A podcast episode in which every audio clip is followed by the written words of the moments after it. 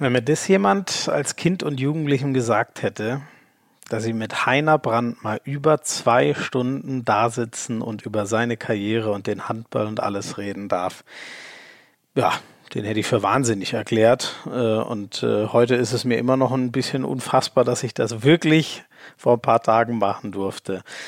Aber es ist so. Schön, dass ihr dabei seid beim offiziellen Podcast der Liquimole HWL. Mein Name ist Florian Schmidt-Sommerfeld oder kurz Schmieso, bin Handball- und Fußballkommentator bei Sky und ich sage gleich vorneweg, natürlich, wie ihr wahrscheinlich oder die meisten von euch auch, ein riesen Heiner Brandt-Fan. Der war Bundestrainer, als ich angefangen habe, Handball zu spielen. Der war Bundestrainer beim ersten EM-Titel, beim ersten WM-Titel, den ich miterlebt habe. Er ist einfach der ewige Bundestrainer. Und ähm, das war schon damals so, als ich ihn für Sky das erste Mal treffen durfte, da, da denkst du dir natürlich erstmal, fuck, ey, das ist, das ist Heiner Brandt. Aber Heiner Brandt ist zum Glück einfach ein unglaublich empathischer, netter Mann im besten Alter, mit dem man wunderbar reden kann, der gar keine Starallüren hat, vor dem man sich gar nicht sorgen muss, auch wenn der da wie ein Monument vor einem steht. Ich glaube, das wird allen Handballfans so gehen, weil es halt einfach unfassbar ist, was er alles geschafft hat. Aber in dem Podcast wird vor allem rauskommen, was, wie unglaublich es menschelt bei Heiner Brandt, was seine größte Stärke ist, wenn wir über Joachim Deckarm reden. Das ist echt einfach rührend, wie er sich ähm, von Anfang an um ihn gekümmert hat nach dem schweren Unfall und ähm, das bis heute tut damit ist eigentlich schon das meiste gesagt. Es spricht hier heute über zwei Stunden ein ganz, ganz großartiger Mensch. Ihr wollt natürlich sicher auch ein bisschen wissen, über was wir geredet haben. Na klar, was macht Heiner Brandt so in der Corona-Krise? Wie verbringt er die Zeit? Ähm, sein Blick auf die letzte HBL-Saison, die erste abgebrochene der Geschichte, hat mir natürlich auch nochmal in, äh, interessiert. Wie hat er die Teams so gesehen und so weiter? Ähm, und besonders haben wir über die deutschen Trainer geredet. Wie sieht der ewige Bundestrainer denn so die, die aktuell gerade in der Liga unterwegs sind. Und mich äh, hat da zum Beispiel vor allem interessiert, wer hat denn das Zeug, uns 2027 wieder zu Hause zum Weltmeister zu machen, also sein Kunststück 20 Jahre danach zu wiederholen? Und da hat er mich mit der Antwort echt überrascht. Ähm, da hat er nämlich nicht einen aktuellen HBL-Trainer genannt, sondern einen, der aktuell arbeitslos ist. Wir sprechen über all seine riesigen Erfolge, über eine, so sagt er, ganz krasse Fehleinschätzung und welche Geschichte aus Kretsches Buch er ins Reich der Fabeln verweisen muss. All das hört ihr in Folge 30 von Hand aufs Herz mit der Legende, mit dem einmaligen, mit dem Heiner Brandt. Viel Spaß.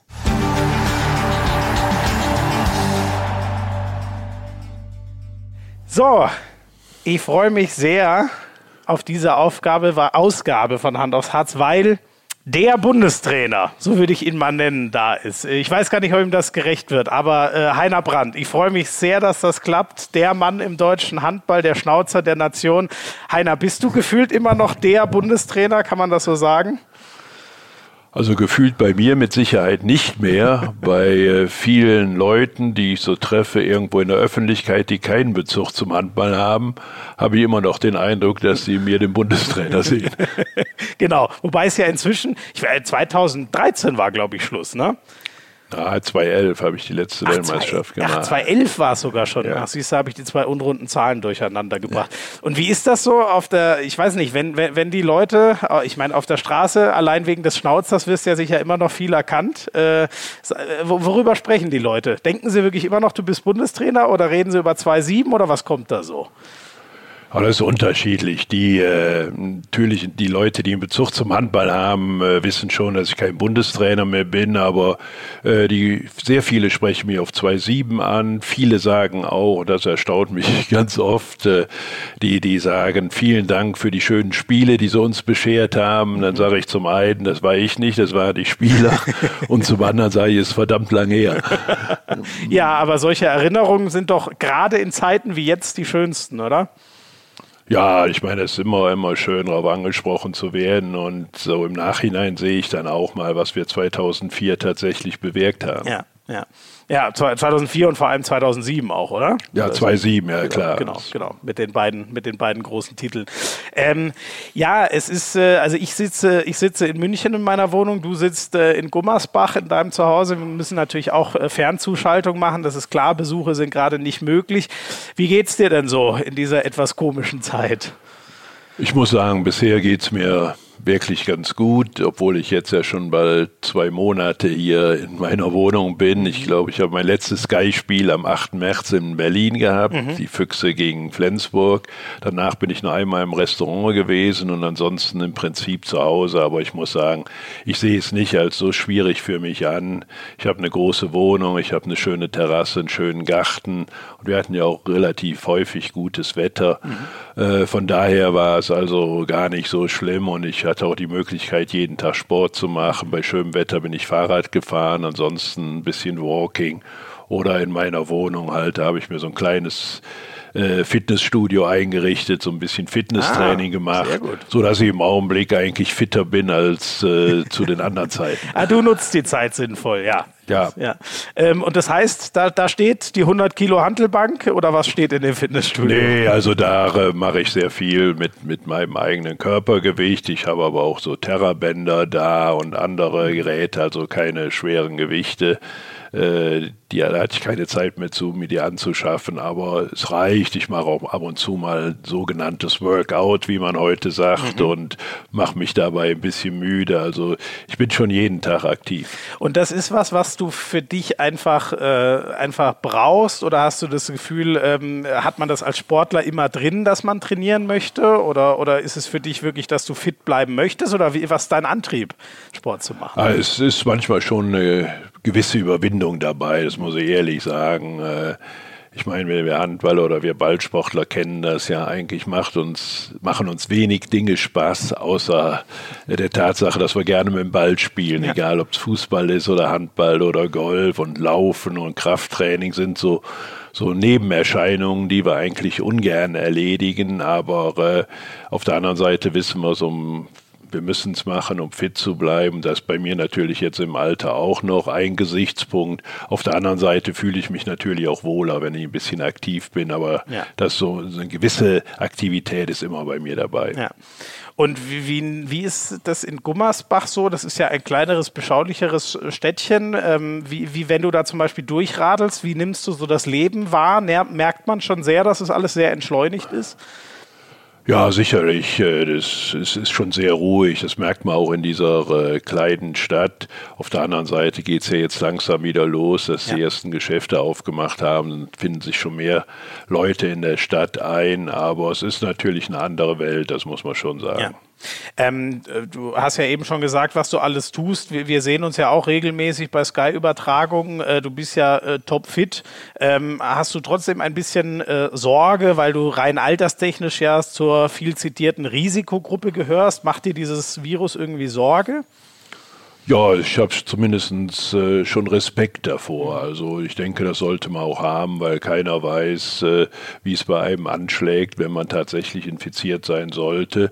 Ich äh, muss sagen, ich bin also auch aus meiner Sicht sehr diszipliniert. Mhm. Ich ärgere mich auch, wenn ich draußen in, im Freien bin, wenn Leute also den Abstand nicht einhalten. Aber es gibt immer noch viele, obwohl sehr häufig ja die äh, große Einsicht der Bevölkerung gelobt wird. Es gibt doch verdammt viele, die sich nicht so diszipliniert verhalten, die nicht den Abstand einhalten und da ärgere ich mich dann auch.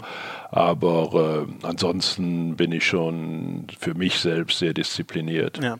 Ist es denn, ähm, also du gehst oder fährst dann einfach vorbei und ärgerst dich oder sagst du eventuell auch mal einen Ton? Nee, also ich, äh, da bin ich eigentlich äh, zurückhaltend. Ich ärgere mich manchmal, dass ich nichts gesagt habe, aber äh, ich bin dann ein paar Meter vorbei und so, denke mir dann, diese Idioten, warum können die keinen Abstand halten? Aber irgendwie bin ich nicht darauf aus, irgendwelche Diskussionen deswegen zu führen. Ist vielleicht falsch, aber ich gehe da lieber im Ärger aus dem Weg, zumal ich ja auch immer äh, unter einer besonderen Beobachtung stehe, gerade hier bei uns in der Heimat, denke ich, kennen mich doch sehr viele. Ja. Ja, das wäre für mich gerade, könnte ich mir so vorstellen, dass ähm, wenn Heiner Brandt in Gummersbach was sagt, dann, dann wird das ja Gewicht haben. Insofern hättest du es da vielleicht sogar leichter. Ist eine Möglichkeit, ja, aber ich bin nicht derjenige, der jetzt äh, Diskussionen anfangen will, gerade in meiner Freizeit und ja. da genieße ich auch die Ruhe und deswegen mache ich ja auch dieses Walking, wenn das Wetter nicht fürs Fahrradfahren ausreicht und ich will dann einfach meine Ruhe haben und mich wenig äh, körperlich betätigen. Ja, das verstehe ich. Ich denke mir auch gerade, dass die Leute, die sich nicht dran halten, das werden ja wahrscheinlich die sein, mit denen es dann auch eine anstrengende Diskussion wird. Ist ja meistens nicht so, dass man dann was sagt und die sofort einsichtig sind. Insofern, mir geht es ähnlich wie dir. Ich ärgere mich auch und ärgere mich dann über mich, dass ich nichts gesagt habe. ähm, was fehlt dir denn so äh, am meisten? Merkst du schon, ist, ist, ist es der Handball oder sind es ganz banale Sachen wie vielleicht einfach mal wieder in, die, in, eine, in eine Kneipe gehen oder so? Ja, ich glaube, das ist das, was mir am meisten fehlt. In eine Kneipe gehen, mich mit Freunden treffen, paar Stories erzählen, viel lachen und das bleibt auch ein klein wenig äh, hinten an und das merke ich auch jetzt nach den knapp zwei Monaten, dass ich mir das doch sehr wieder herbeiwünsche, wobei man vielleicht auch noch ein bisschen äh, Geduld zeigen muss. Natürlich vermisse ich auch Sportübertragungen zwischendurch, selbst aktiv zu sein, als Sky-Reporter in den Hallen zu sein, aber auch mir andere Sportereignisse anzuschauen. Vermisst natürlich auch die, die Fußball-Bundesliga am, am Samstagnachmittag. Ja, und ja. solche Sachen waren doch immer eine schöne Abwechslung, gerade für einen, der doch sehr auf Sport fixiert ist. Ja, ja. Hoffst du denn dann auch zum Beispiel, gerade wenn du auch sagst, der Fußball fehlt dir so, ähm, äh, hoffst du dann auch oder auch beim Handball, hoffst du auf Geisterspiele? Wie, wie stehst du zu dieser äh, Überlegung? Ja, ein bisschen äh, differenziert schaue ich die Sache schon an. Zum einen, wie ich gesagt habe, würde ich natürlich gerne, ich gehe jetzt mal nur vom Fußball aus, beim Handball steht es ja zurzeit nicht an, dass in absehbarer Zeit zumindest Geisterspiele stattfinden. Ja. Äh, ich würde auf der einen Seite vom Sportlichen her natürlich gerne Fußballspiele mir anschauen. Auf der anderen Seite habe ich natürlich auch Bedenken, die habe ich neulich auch in einem Interview geäußert. Zum einen traue ich den Fußballfans nicht, mhm. dass die nicht irgendwie sich in der Nähe des Stadions äh, zusammentreffen mhm. oder dass sie vielleicht irgendwo sagen, so, wir gehen in eine Kneipe zum XY und da setzen wir uns zu 50 Mann vor das Fernsehen. Ja. Äh, das sind natürlich Gefahren. Und ich denke, es äh, ist natürlich auch, auch schwer, der normalen Bevölkerung zu vermitteln, äh, warum Fußballer bei, bei Infektion, bei Feststellen der Infektion eines Spielers äh, dass nur der eine Spieler in, äh, nur der eine Spieler aussortiert wird, während die anderen Spieler getestet werden und dann quasi wie bisher weitermachen. Und ja. während der Normalbürger, der Kontakt zu einem Infizierten hat, direkt in Quarantäne muss. Ja. Auch das muss man, denke ich, dem, dem normalen Bürger klar machen. Sonst könnte das doch leicht zum, zum Ausdriften, Auseinanderdriften in unserer Gesellschaft führen. Und ja. das ist ja nicht der Sinn des Sports. Ja, genau. Wir, wir sitzen jetzt am Sonntag zusammen. Ähm, genau, ich glaube, jetzt jetzt die Tage kam ja in Köln die Meldung, dass leider die ersten, äh, dass es da die ersten Corona-Fälle gab beim FC und äh, da stellt sich jetzt, glaube ich, genau die Frage, wie, wie sortiert man das richtig ein, dass die, äh, die die Maßnahmen eben einhalten, ohne da irgendwelche Sonderrechte für den Fußball quasi äh, schaffen. Ne? Ja, ja, das ist schon jetzt in Köln der erste Fall, der, der Fragen aufwirft. Jetzt sind die beiden, sind wohl zwei Spieler und ein Physiotherapeut. Die beiden Spieler sind in Quarantäne geschickt worden. Die anderen sind getestet worden, negativ getestet worden. Und jetzt geht äh, zunächst mal alles so weiter. Wir müssen hoffen, dass tatsächlich alles so weitergehen ja, kann. Ja, die werden ja sehr regelmäßig getestet. Genau, man kann es nur, nur hoffen, dass dieses äh, Konzept, womit man sich ja viel Mühe gegeben hat, dann wirklich aufgeht. Ähm, Du, du hast den schönen Satz gesagt, ähm, äh, so oft wie derzeit hat mich meine Frau in den vergangenen Jahrzehnten wohl kaum an einem Stück gesehen. was, was macht das so mit dem Eheleben, wenn man so viel aufeinander sitzt? Oh ja, so viel. Klar, wir sind natürlich in, in der Wohnung, aber äh, bisher äh, läuft die, die, das Zusammenleben ganz gut. Ich meine, wir haben ja auch jetzt bald 45 Jahre lang getestet, also da sollte das schon relativ stabil sein. Sagt man da immer noch Test nach so vielen Jahren? nee, ist also schon ein bisschen, bisschen weiter als die erste Testphase. Nee, also das läuft ganz gut. Man tut ja auch einige Dinge äh, oder einige Dinge macht man schon bewusster, als man vielleicht vorher gemacht hat. Mhm. Man so tagsüber, man freut sich aufs gemeinsame Abendessen, wo man dann gemütlich zusammensitzt, man hat keinen Zeitdruck, ja. man kommt nicht spät nach Hause oder man muss nach dem Abendessen nicht mehr weg. Also da kann man schon äh, einige Dinge etwas in ruhiger Form erledigen und äh, das tut ja auch mal ganz gut. Ja. Ja. Äh, Kreuzworträtsel und, und Lesen, äh, habe ich mir sagen lassen, sind so aktuell deine Beschäftigungen, wenn du gerade nicht Sport machst. Ja, Lesen mache ich auch immer zwischendurch ganz gerne. Keine sehr anspruchsvolle Literatur, mehr so äh, Thriller wo ich auch bei entspannen kann, Kreuzworträtsel und dergleichen. Äh, mal morgens früh am Frühstück setze ich mich noch hin, löse ein Kreuzworträtsel, bevor dann der sogenannte Tag dann äh, mit seinen Abläufen beginnt. Da bist du also doch ein ganz klassischer Rentner, wenn ich das mal so sagen darf, oder? Mit dem Kreuzworträtsel. ja, ich sicherlich. Zum, man muss sich ja auch im, im, höheren Alter jetzt ein bisschen geistig fit halten und da wird man sich dann auch testen.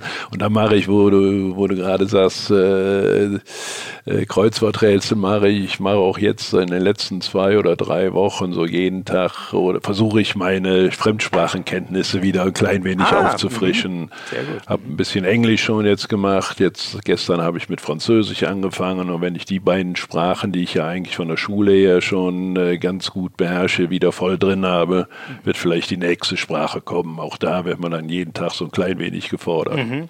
Und ist das, ähm, hast du, ja stimmt, das, ich, ich, ich kenne das zum Beispiel im, äh, im, im, Fußball zum Beispiel, ist ja viel Englisch geprägt und ich habe früher viel, auch viel Basketballberichterstattung gemacht, da kommt man automatisch wieder viel mit Englisch in Kontakt. Ähm, ist das bei dir überhaupt noch so aktiv geblieben quasi? Weil im Handball ist ja Deutsch quasi die Amtssprache, ne? da braucht man die anderen Sprachen nicht so unbedingt. Nee, ich hatte schon, äh, schon Probleme. Ich meine, ich kann mich irgendwo verständigen. Ich habe auch schon mal bei der Internationalen Handballföderation einen Vortrag in Englisch gehalten, mhm. den ich allerdings ja vorbereitet hatte.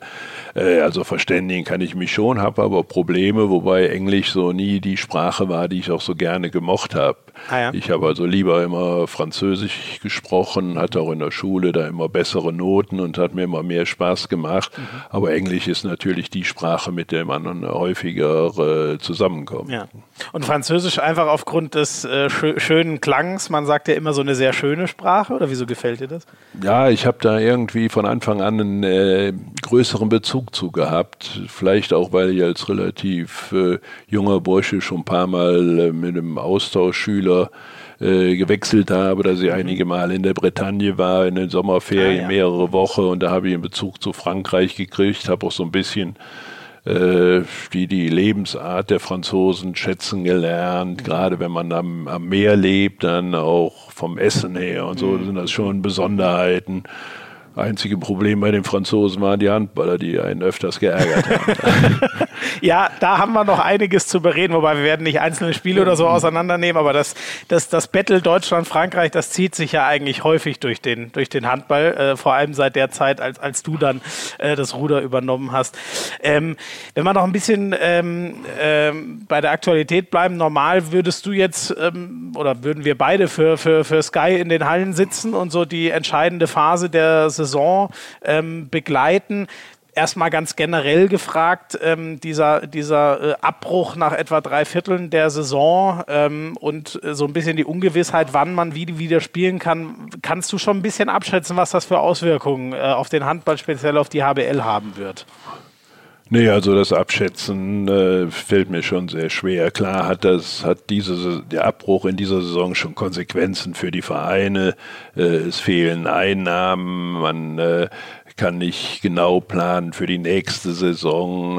Es ist schwierig, Spieler zu verpflichten, Verträge äh, überhaupt äh, aufrechtzuerhalten, geschweige denn äh, neue Verträge abzuschließen. Also da sind schon viele Dinge mit Unsicherheit behaftet. Zunächst mal werden die Vereine versuchen und ich denke und ich hoffe, dass die meisten auch die Probleme in dieser Saison noch irgendwie gelöst bekommen. Was dann in der nächsten Saison sein wird, ist noch zu jetzt, zum jetzigen Zeitpunkt gar nicht abzuschätzen und äh, da muss man, muss man einfach abwarten. Natürlich da für die Vereine eine sehr problematische Situation, aber sicherlich auch für die Spieler, denn äh, immer mehr Spieler werden sich auch Gedanken machen, welchen Vertrag habe ich, kann mein Verein diesen Vertrag überhaupt erfüllen, bekomme ich irgendwo einen neuen Vertrag und so weiter.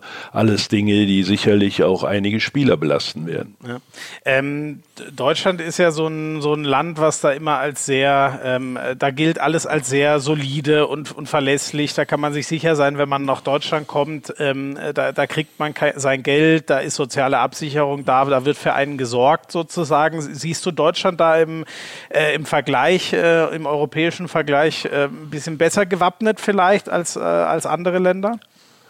Ja, so war bisher immer, äh, glaube ich, der Eindruck, den gerade ausländische Spieler von Deutschland hatten. Deswegen haben sie vielleicht auch mal auf ein klein wenig Geld verzichtet und sind lieber nach Deutschland gekommen, weil man gesagt hat, dort, dort wird solide gearbeitet, ich kann damit rechnen, dass ich mein Geld erhalte, äh, während in anderen Ländern oder bei anderen Vereinen da schon mal äh, Dinge rüberkamen, dass das äh, eben nicht der Fall war. Mhm. Auf der anderen Seite von Frankreich habe ich auch noch nicht gehört, dass also da Probleme waren, was die Bezahlung anbetrifft. Also die ja. scheint es auch in den, zumindest in den letzten Jahren einigermaßen in den Griff bekommen zu haben. Aber jetzt wird es natürlich äh, äh, alle alle Vereine treffen, die normal finanziert sind. Natürlich muss man mal abwarten, gerade im internationalen Vergleich, wie Vereine in Ungarn, wie, wie Westbrem oder Szeged oder in Polen, Kielce, die doch äh, von staatlichen Organen teilweise mitfinanziert ja. werden, wie die sich präsentieren nach Beendigung dieser Krise. Ist natürlich möglich, dass die dann vielleicht einen Wettbewerbsvorteil haben, wenn weiter diese Gelder, die sie nicht selbst unbedingt direkt akquirieren müssen, äh, gezahlt werden sollten. Mhm aber vielleicht auch denkbar, dass es, ähm, weil der Staat ja so irrsinnige äh, Ausgaben jetzt überall hat, weil er in die Bresche springen muss, Unternehmen retten muss, dass solche Investments vielleicht auch zurückgefahren werden?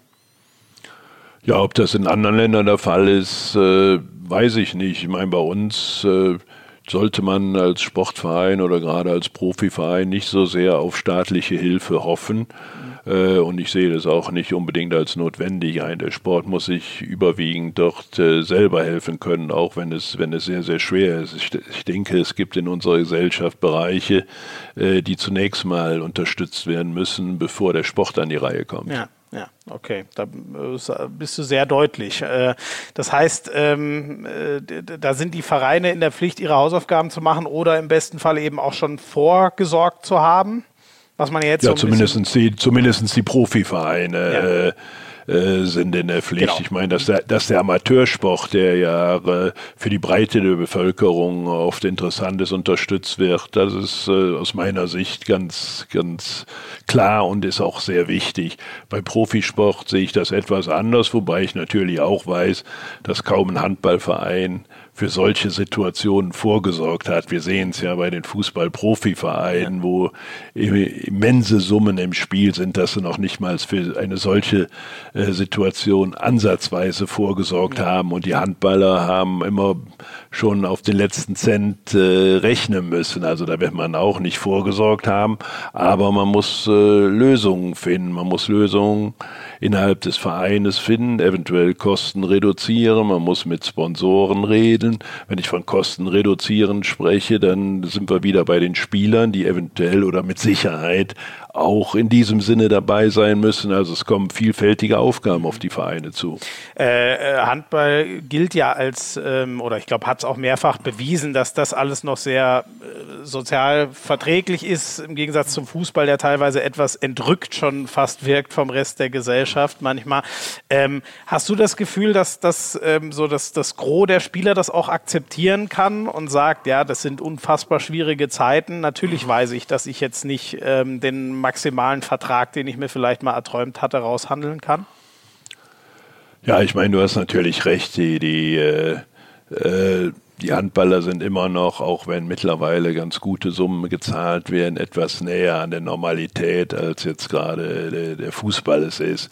Äh, ob die Spieler jetzt tatsächlich mitmachen äh, oder ob da Einsicht bei den Spielern ist, kann ich nicht beurteilen. Da bin ich auch zu weit von denen entfernt. Aber mhm. letzten Endes werden sie auch gezwungen sein, Einsicht zu zeigen. Ja. Denn wo keine Einnahmen sind, äh, können auch keine Gelder fließen. Also von daher ist da auch so ein bisschen pragmatisches Denken der Spieler erforderlich. Ja, ja, ja. ist ja einfache Rechnung dann sozusagen.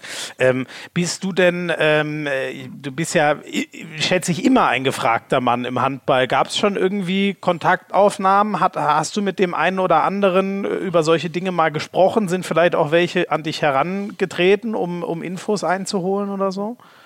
Nee, also gar nicht. Da bin ich auch zu weit von weg und ich will mich auch nicht in irgendwo in, in aktuelle Geschehen einmischen. Mhm. Äh, ich kenne ja auch die Etats nicht, wie die Etats der, der, der, der, Vereine sich zusammensetzen und so weiter. Und von daher äh, möchte ich auch gar nicht da mehr, mehr involviert werden. Da ist mein Abstand, Gott sei Dank, muss ich sagen, in dieser Situation groß genug. Ja brauchst ja als Sky-Experte auch einen gewissen Abstand zu allem, ne? Um so, so die drauf Gewisse Neutralität. Ja, genau, genau. Wobei die, die, die hört wahrscheinlich so ein bisschen auf, nehme ich mal an, beim VfL Gummersbach, für den ja sicher dein Herz immer noch etwas stärker ähm, ähm, schlägt. Äh, hast du denn da mitbekommen, wo, wie die Lage ist? Es ist ja ein Verein, der, wo man schon immer in den letzten Jahren viel von wirtschaftlichen Sorgen hört. Müssen wir uns noch mehr Sorgen machen um unseren äh, ehemaligen Dino? Ja, Sorgen sind eigentlich immer berechtigt.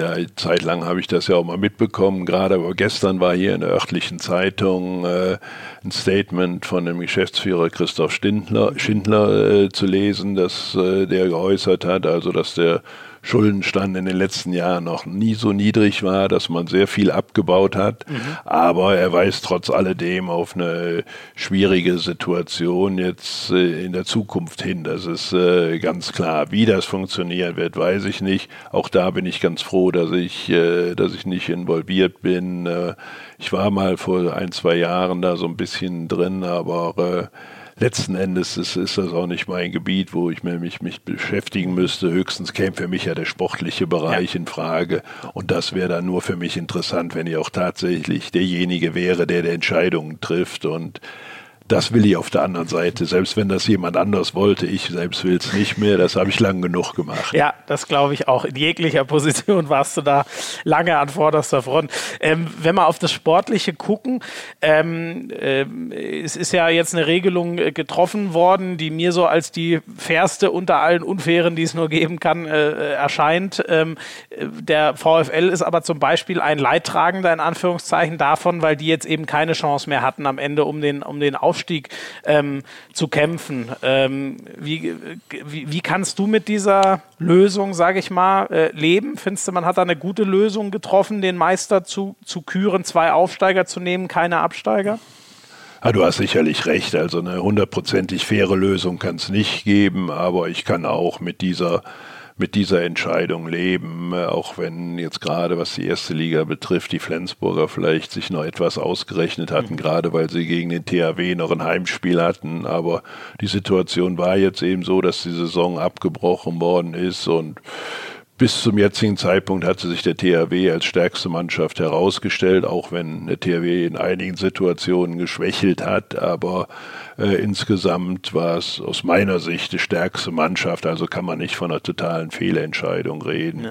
Und was die zweite Liga anbetrifft, auch das zählt eigentlich das Gleiche. Der VfL war auch ist Vierter geworden, war nicht gut genug, hat viele Spiele auch gegen äh, vermeintliche Spitzenmannschaften dann nicht gewonnen und da kann man sich dann auch nicht beklagen, wenn es am Ende dann äh, andere Mannschaften erreicht haben, wobei ich also sagen muss, ich habe einige Spiele zweite Liga gesehen, alle Mannschaften, auch die beiden, äh, die aufgestiegen sind, sind aus meiner Sicht noch ein gutes Stück von Erstliga und Niveau entfernt. Ich bin mal mhm. gespannt, wie die sich in der nächsten Saison schlagen mhm. Wo man ja äh, Fünftletzter werden muss, ne, um nicht wieder abzusteigen. Also da muss man einige hinter sich lassen durch die Vergrößerung der Liga. Ja, ja, das wird schon eine, eine ganz interessante Saison da unten. Ja, ja. Ähm, wenn wir äh, vielleicht noch ganz kurz beim äh, VfL bleiben, ähm, hast du ja schon gesagt, du steckst nicht in allen Details drin, aber ähm, kannst du uns so ein bisschen Ähm, zu, zu den Zeiten, über die wir nachher auch noch reden werden, wo du dort gespielt hast, war das eine, eine Weltmacht, die, die beste Mannschaft, hat die Titel abgeräumt und dann ging es irgendwann äh, runter in Liga 2. Kannst du aus deiner Sicht mal erklären, was da passiert ist mit dem VfL in den letzten Jahren? Oh, das ist eine lange Geschichte. So viel Zeit haben wir eigentlich nicht. Ach, wir haben viel äh, Zeit hier. Aber äh, ja, ist auch eine, eine, eine Entwicklung. Man muss man muss sehen, wie der VfL hochgekommen ist. Der VfL war regional immer eine, eine sehr gute Mannschaft hier im Köln-Bonner Aachener Raum, danach im gesamten westdeutschen Raum und ist dann noch eine deutsche Spitzenmannschaft geworden.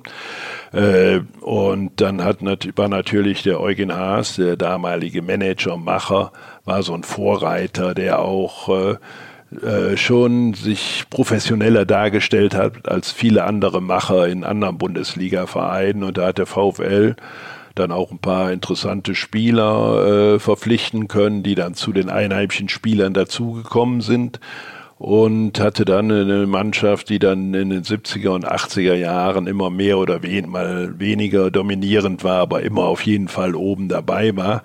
Aber man muss wissen, das waren überwiegend die Zeiten, in denen das Geld noch nicht diese Rolle spielte. In dem Augenblick, als immer mehr Geld ins Spiel kam, als die Spieler immer mehr verdienten, ist der VfL schon in Probleme reingekommen. Und das war selbst dann in den 80er Jahren, als man noch äh, einige Male deutscher Meister geworden ist und Anfang, Anfang der 90er Jahre, als man der erste gesamtdeutsche Meister war, waren schon Probleme da. Und der VfL hat eigentlich immer diese gute Situation gehabt, dass er sehr viele äh, einheimische Spieler hatten.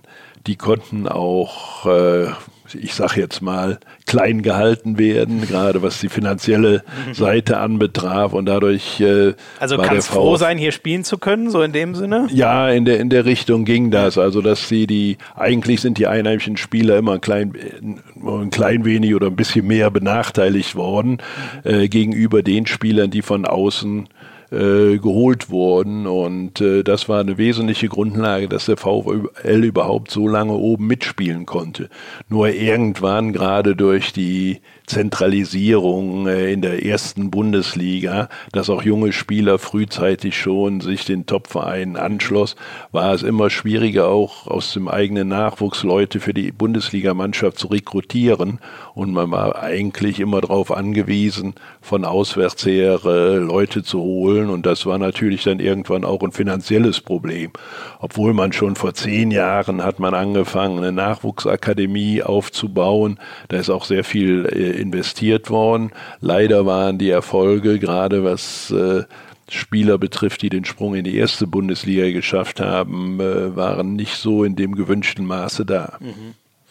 Ja, aber ich glaube, jetzt hast du es doch eigentlich sehr, sehr gut abgerissen, so, so dass das, glaube ich, für alle zumindest mal grob, grob verständlich ist. Gut, und das Sportliche im Detail haben, glaube ich, viele mitbekommen, was dann im Einzelnen nicht mehr dazu geleistet wurde. Ja, jedes Jahr ein bisschen knapper mit dem Klassenerhalt. Ja. Und dann hat sie eben auf dramatischste Weise damals äh, zugunsten von Ludwigshafen äh, erwischt. Ganz generell so, was ich ganz interessant fand, was du eben beschrieben hast, als dann so das Geld in den Handball reinkam, das war ja zu der Zeit, wo du noch Spieler warst, so langsam hat sich das entwickelt. Du hast ja dann auch als Nationaltrainer äh, miterlebt. So ganz generell, wie siehst du die Entwicklung des Handballs? Da schwingt ja auch schon was mit, was ein bisschen kritisches ist, aber äh, dass, dass die Gehälter steigen und so muss ja auch, äh, ist ja auch eine gute Sache, ne? dass Leute richtig entlohnt werden können dafür, dass sie Handballprofis sind. Ja, ist so, so ein bisschen, äh, ja, ich bin auch so ein bisschen gespalten bei der Frage. Auf der einen Seite, klar, wenn Spieler gut verdienen mit der Sportart, äh, dann ist es okay. Auf der anderen Seite gibt es einen großen Teil der Spieler, die nicht in dem Maße Geld verdienen wie die Topspieler. Und äh, da stellt sich natürlich die Frage, und das trifft ja gerade jetzt in der heutigen Zeit zu, wenn wir über Corona gesprochen haben, was passiert nachher? Und da werden jetzt einige Spieler sicherlich auch äh, in die Situation kommen, dass sie darüber nachdenken, was mache ich nach meiner Karriere? Wie viel kann ich noch verdienen innerhalb meiner Karriere und was mache ich nachher?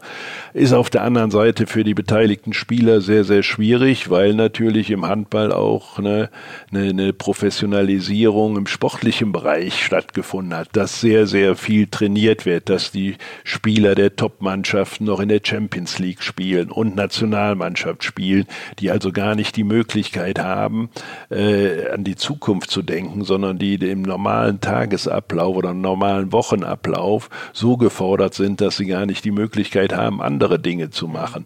Aber der Normalspieler muss mit Sicherheit, und das könnte eine Konsequenz aus der jetzigen Situation sein, auch ein wenig über die Zukunft nachdenken. Mhm, mh. Das heißt, ähm, dass man mehr, also dieses zweite Standbein, von dem ja oft die Rede ist, dass man das quasi intensiviert und eventuell beim Handball ein paar Abstriche machen muss? Das könnte sein, aber man kann ja auch da versuchen, gute Lösungen zu finden. Äh, ich denke, indem man mit Sponsoren, äh, und das passiert ja in einigen Fällen schon, spricht, welche Möglichkeiten bestehen für unseren Spieler, bei dir schon mal reinzuschnuppern, eine kleine Ausbildung, praktisch zu machen, ein Praktikum zu ja. machen und so weiter, dass man nach Beendigung nicht ohne jegliche berufliche Erfahrung dasteht. Und dann kann man ja auch, gerade wenn man die Zusammenarbeit mit Sponsoren sucht, muss das ja nicht bedeuten, dass der sportliche Teil irgendwo vernachlässigt wird, sondern man kann ja Kompromisslösungen finden. Und wenn da alle, alle Beteiligten zu bereit sind, dann kann man auch gute Kompromisslösungen finden. Ja, ja. Und ähm, der, der, der Blick nach vorne ist wahrscheinlich deutlich, deutlich äh, schwieriger geworden. Wir haben ihn äh, schon mal ein bisschen äh, gewagt vorhin. Was mich noch interessieren würde, ähm, der, der, der Handball, siehst du Vorteile, Nachteile oder kommen die gleichen ähm, Herausforderungen zu wie auf alle anderen äh, Sportarten? Es ist ja oft so, dass das Rennen um wer wird die Nummer zwei in Deutschland hinter, hinter Fußball, ähm, äh, auch, auch in, in Betracht dieser Krise ähm, glaubst du, der Handball hat immer noch äh, gute, gute Chancen, das zu, zu halten oder könnte die Krise was verändert haben? was den Status angeht. Ja, ich denke, was die öffentliche Wahrnehmung anbetrifft, so sind wir immer noch äh, auf Nummer eins hinter dem Fußball. Äh, man sieht es ja an der Begeisterung, die 2007 äh, hier geherrscht hat in Deutschland. Und immer wenn Großereignisse da sind, äh, ist, sind die Hallen voll und die, die Medien machen mit, die Einschaltquoten sind hervorragend. Also von daher äh, ist der Handball noch etwas im Vorteil, aber es ist natürlich ein stetiger Wettkampf. Und der, zum Beispiel der Basketball versucht ja in der jetzigen Situation, sich einen kleinen Vorteil zu erarbeiten, Und indem man ja. die, die Saison äh, fortführt, auch wenn es eine, ich sage jetzt mal, etwas komische Fortführung ist, dadurch, dass nur zehn Mannschaften von 17, glaube ich, genau. äh, ja. weiterspielen werden. Also ist schon so eine, so eine Meisterschaft mit kleinen Fragezeichen versehen. Äh, auf der anderen Seite rechnen die natürlich damit, dass sie mediale Aufmerksamkeit in dieser Phase bekommen, wo eventuell vielleicht der Fußball spielen wird, aber sonst keine Sportart präsent ist. Mhm. Wobei ich mir genau das äh, würde ja so ein bisschen mitschwingen. Es lag immer nur an der Konkurrenz. Ähm, ich habe das neulich mit, mit äh, Frank Buschmann in meinem anderen Podcast intensiv diskutiert und wir waren uns einig. Also erstmal liegt es ja sicher nicht nur an der Konkurrenz, dass Basketball für das Empfinden der Basketballer zu wenig geguckt wird. Und es ist ja auch so, selbst wenn jetzt mal mehr geguckt werden würde, ab Herbst oder was spielen ja hoffentlich alle Ligen und alle Sportarten wieder und dann hätte man diesen Vorteil ja auch wieder verloren, oder nicht? Ja, das muss man sehen. Also ich bezweifle auch, dass eine nationale Meisterschaft so viel für eine Sportart bewirken kann, dass da tatsächlich ein Umdenken in der Bevölkerung geschieht. Also bei internationalen Wettkämpfen ist es etwas anders, bei Welt-, Europameisterschaften oder Olympischen Spielen, aber bei nationalen Wettkämpfen äh, wird das schon ein bisschen schwieriger sein. Auf der anderen Seite ist es aber durchaus legitim, wenn die Basketballer sagen, wir suchen unsere Chance und wir treffen äh, eine vermeintlich oder vielleicht sogar tatsächlich äh, intelligente Lösung. Ja, ja. Ähm, wenn wir noch ein bisschen bei der Aktualität bleiben, äh, ich hätte jetzt natürlich gerne, wenn wir das, äh, wenn wenn wenn es quasi keine Spielunterbrechung oder oder Saisonabbruch gäbe, hätten wir viel über die Aktualität, welche Mannschaft präsentiert sich gerade wie äh, reden können. Das ist ja auch dein täglich Brot in der Sky Arbeit sozusagen. Ähm, wir müssen es dann vielleicht ein bisschen genereller äh, halten. Wer hat dich denn äh, in dieser Saison am meisten überzeugt? Also ist es der THW, der ganz oben steht? Wie wie war dein dein Blick auf den Handball in diesem Jahr jetzt mal ausgenommen bis, bis März oder bis wann wir gespielt haben. Äh, über alles Weitere kann man dann ja leider nichts mehr sagen. Ja, der THW war schon äh, relativ dominant, äh, was aber keine Überraschung ist. Man muss äh, die Mannschaft sehen, die dort spielt, die, die, die individuellen Stärken der einzelnen Spieler. Dazu kommt äh, Philipp Jicher, der offensichtlich eine gute Ansprache gefunden hat und die Leute gut mitnimmt. Also von daher äh, äh, keine große Überraschung. Die Flensburger haben auch in ihrem Rahmen gut gespielt, muss sagen, die hatten ja auch sehr viel Verletzungsprobleme, ja. haben diese Phasen auch sehr gut gemeistert und äh, das sind sicherlich die, die Mannschaften, die da äh, schon richtigerweise vorne wegmarschieren. Aber es gibt natürlich auch, auch andere Mannschaften, die, die durchaus positive Akzente gesetzt haben. Ich denke da an, an den TBV Lemgo mit Florian ja. Kehrmann, der immer aus meiner Sicht in den letzten Jahren hervorragende Arbeit gemacht hat, nie unten reingerutscht ist, obwohl man manchmal gedacht hat, wenn man den, die, wenn man sich die Zusammensetzung des Kaders anschaute, Mensch, die könnten gefährdet sein, aber immer sehr souverän davor äh, sich gehalten. Und man muss sagen, zum Beispiel Ludwigshafen auch. Keine sicherlich, was äh, die einzelnen Spieler betrifft, eine Mannschaft, die mit hochtalentierten Leuten besetzt ist. Aber ja, das kann nicht jede Mannschaft. Und die haben natürlich auch nicht die, die, die finanziellen Möglichkeiten. Ja, ja. Sie haben in den letzten Jahren das Optimale aus ihren Möglichkeiten gemacht.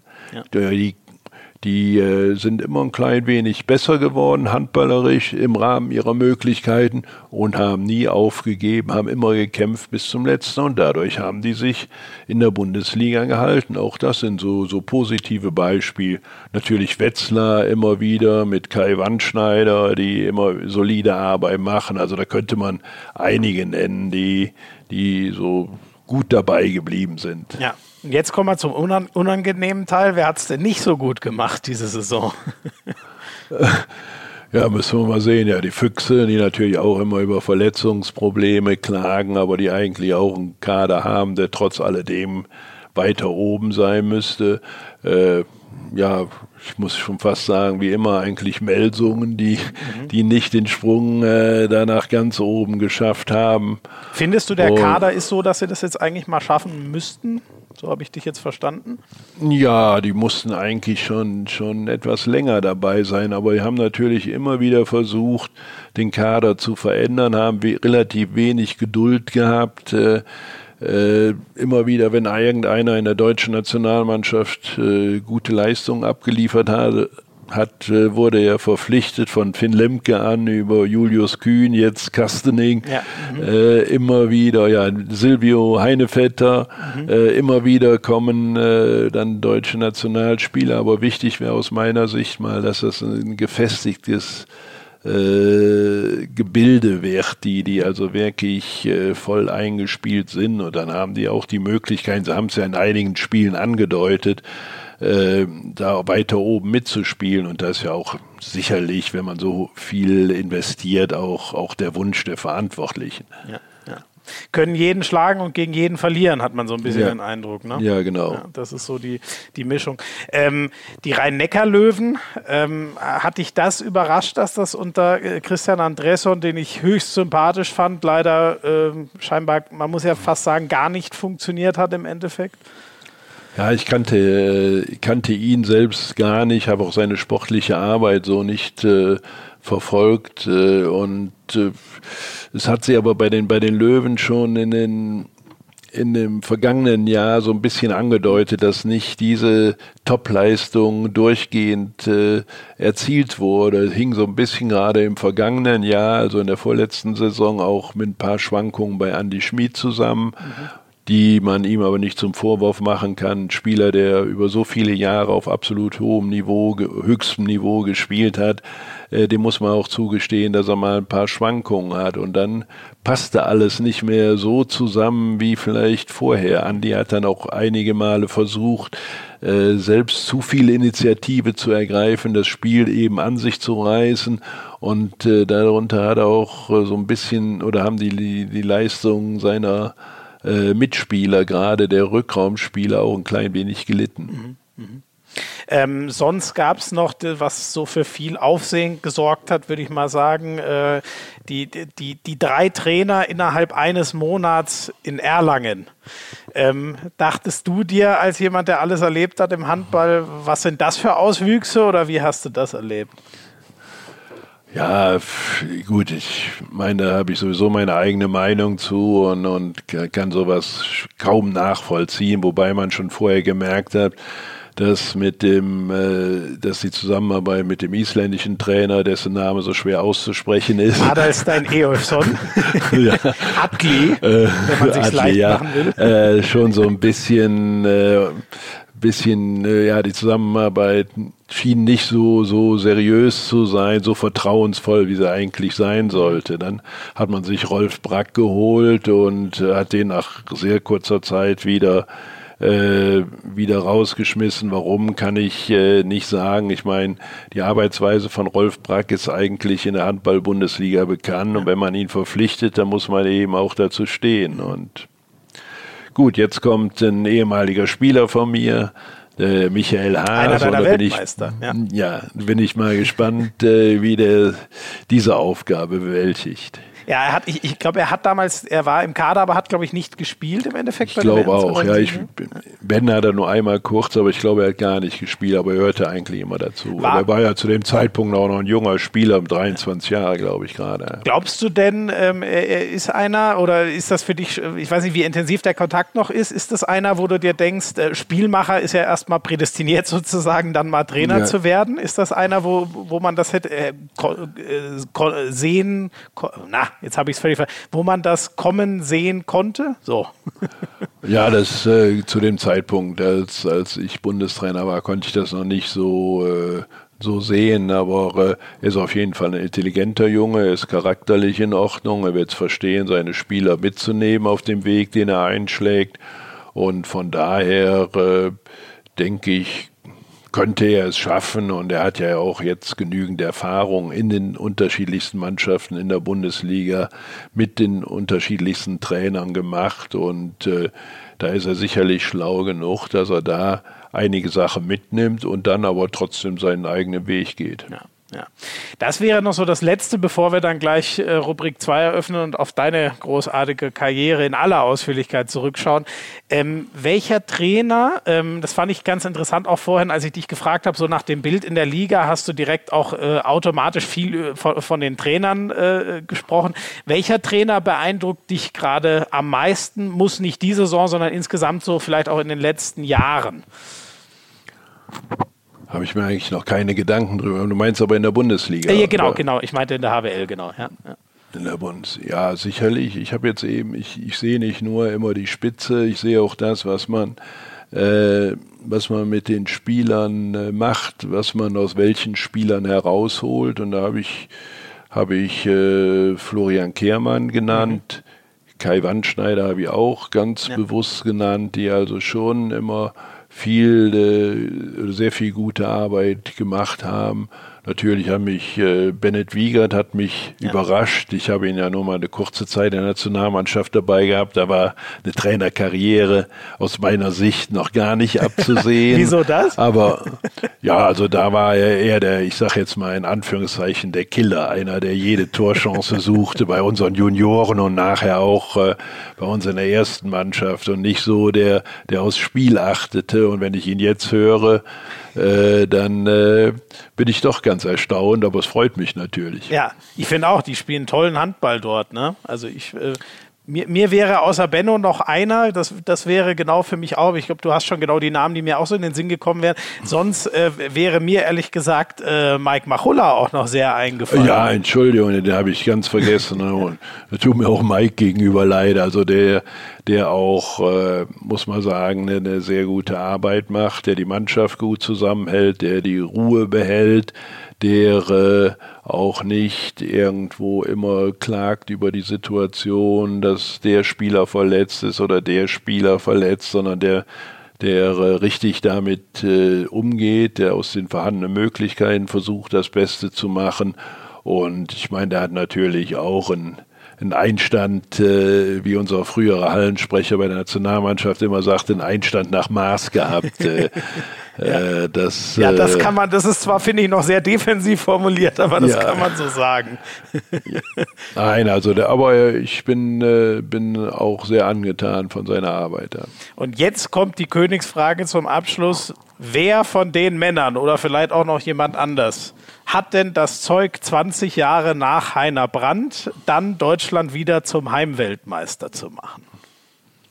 Zum Heimweltmeister. Ich weiß nicht, wann ist die nächste Weltmeisterschaft in Deutschland? Die, die, die ist doch 2027 oder bin ich jetzt? 2027, also. Wenn ich jetzt ja, nicht völlig äh, äh, Banane bin mit, den ganzen, mit dem ganzen. Ja, ja, ich bin auch da mit den, mit den Terminen etwas durcheinander, habe mir auch ehrlich noch, ehrlicherweise noch nicht so damit beschäftigt, aber ja, ob der Alfred Gislason dann noch äh, Trainer wird, äh, Trainer ist, äh, lasse ich mal ja. dahingestellt. Das sind ja noch ein paar Jahre. Der Alfred ist ja auch nicht mehr der Jüngste. Ja, äh, ja da könnte der, vielleicht kommt er mal wieder ins Handballgeschehen rein, der, der Markus Bauer. Ah, okay. Oder der Florian Kehrmann mhm. oder ja, mich würde es natürlich freuen, wenn einer der mhm. Leute, die unter mir gespielt haben, dann ja, ja. Bundestrainer wäre und den Titel holen würde. Ja, der, der, der Schorsch. Habe hab ich in Kretsches Biografie gelesen, dass der eh schon, glaube ich, Mini-Heiner mal genannt wurde zu eurer gemeinsamen Zeit. Ja, der, der Kretsche der weiß natürlich immer sehr viele Sachen, das wusste ich nicht, aber. Was heißt, das müssen wir jetzt ins Reich der Fabeln verweisen oder, oder weiß er will? Nö, also der war schon, also der, der der äh, mich gut kannte, meine Denkweise kannte und ja. der ja auch von Anfang an bei der Nationalmannschaft dabei war. Ja. Ich habe jetzt nochmal nebenher geguckt, also es ist wirklich genau 2000, es sind ja diese vielen Turniere, wir haben ja auch noch die EM 2024, eine Frauen-WM, glaube ich, 2025, Junioren-WM und so weiter, aber 2027, also 20 Jahre nach deinem großen Meisterstück, werden wir wieder die Chance haben, zu Hause äh, Weltmeister zu werden. Das, äh, da, das ist in der Tat ja. so für 2027. Ja, ähm, da, da, können wir dann gleich weiter ansetzen, denn das ist eigentlich schon das perfekte Stichwort dann auch äh, für Rubrik 2, in der wir auf deine große Karriere nochmal zurückschauen wollen.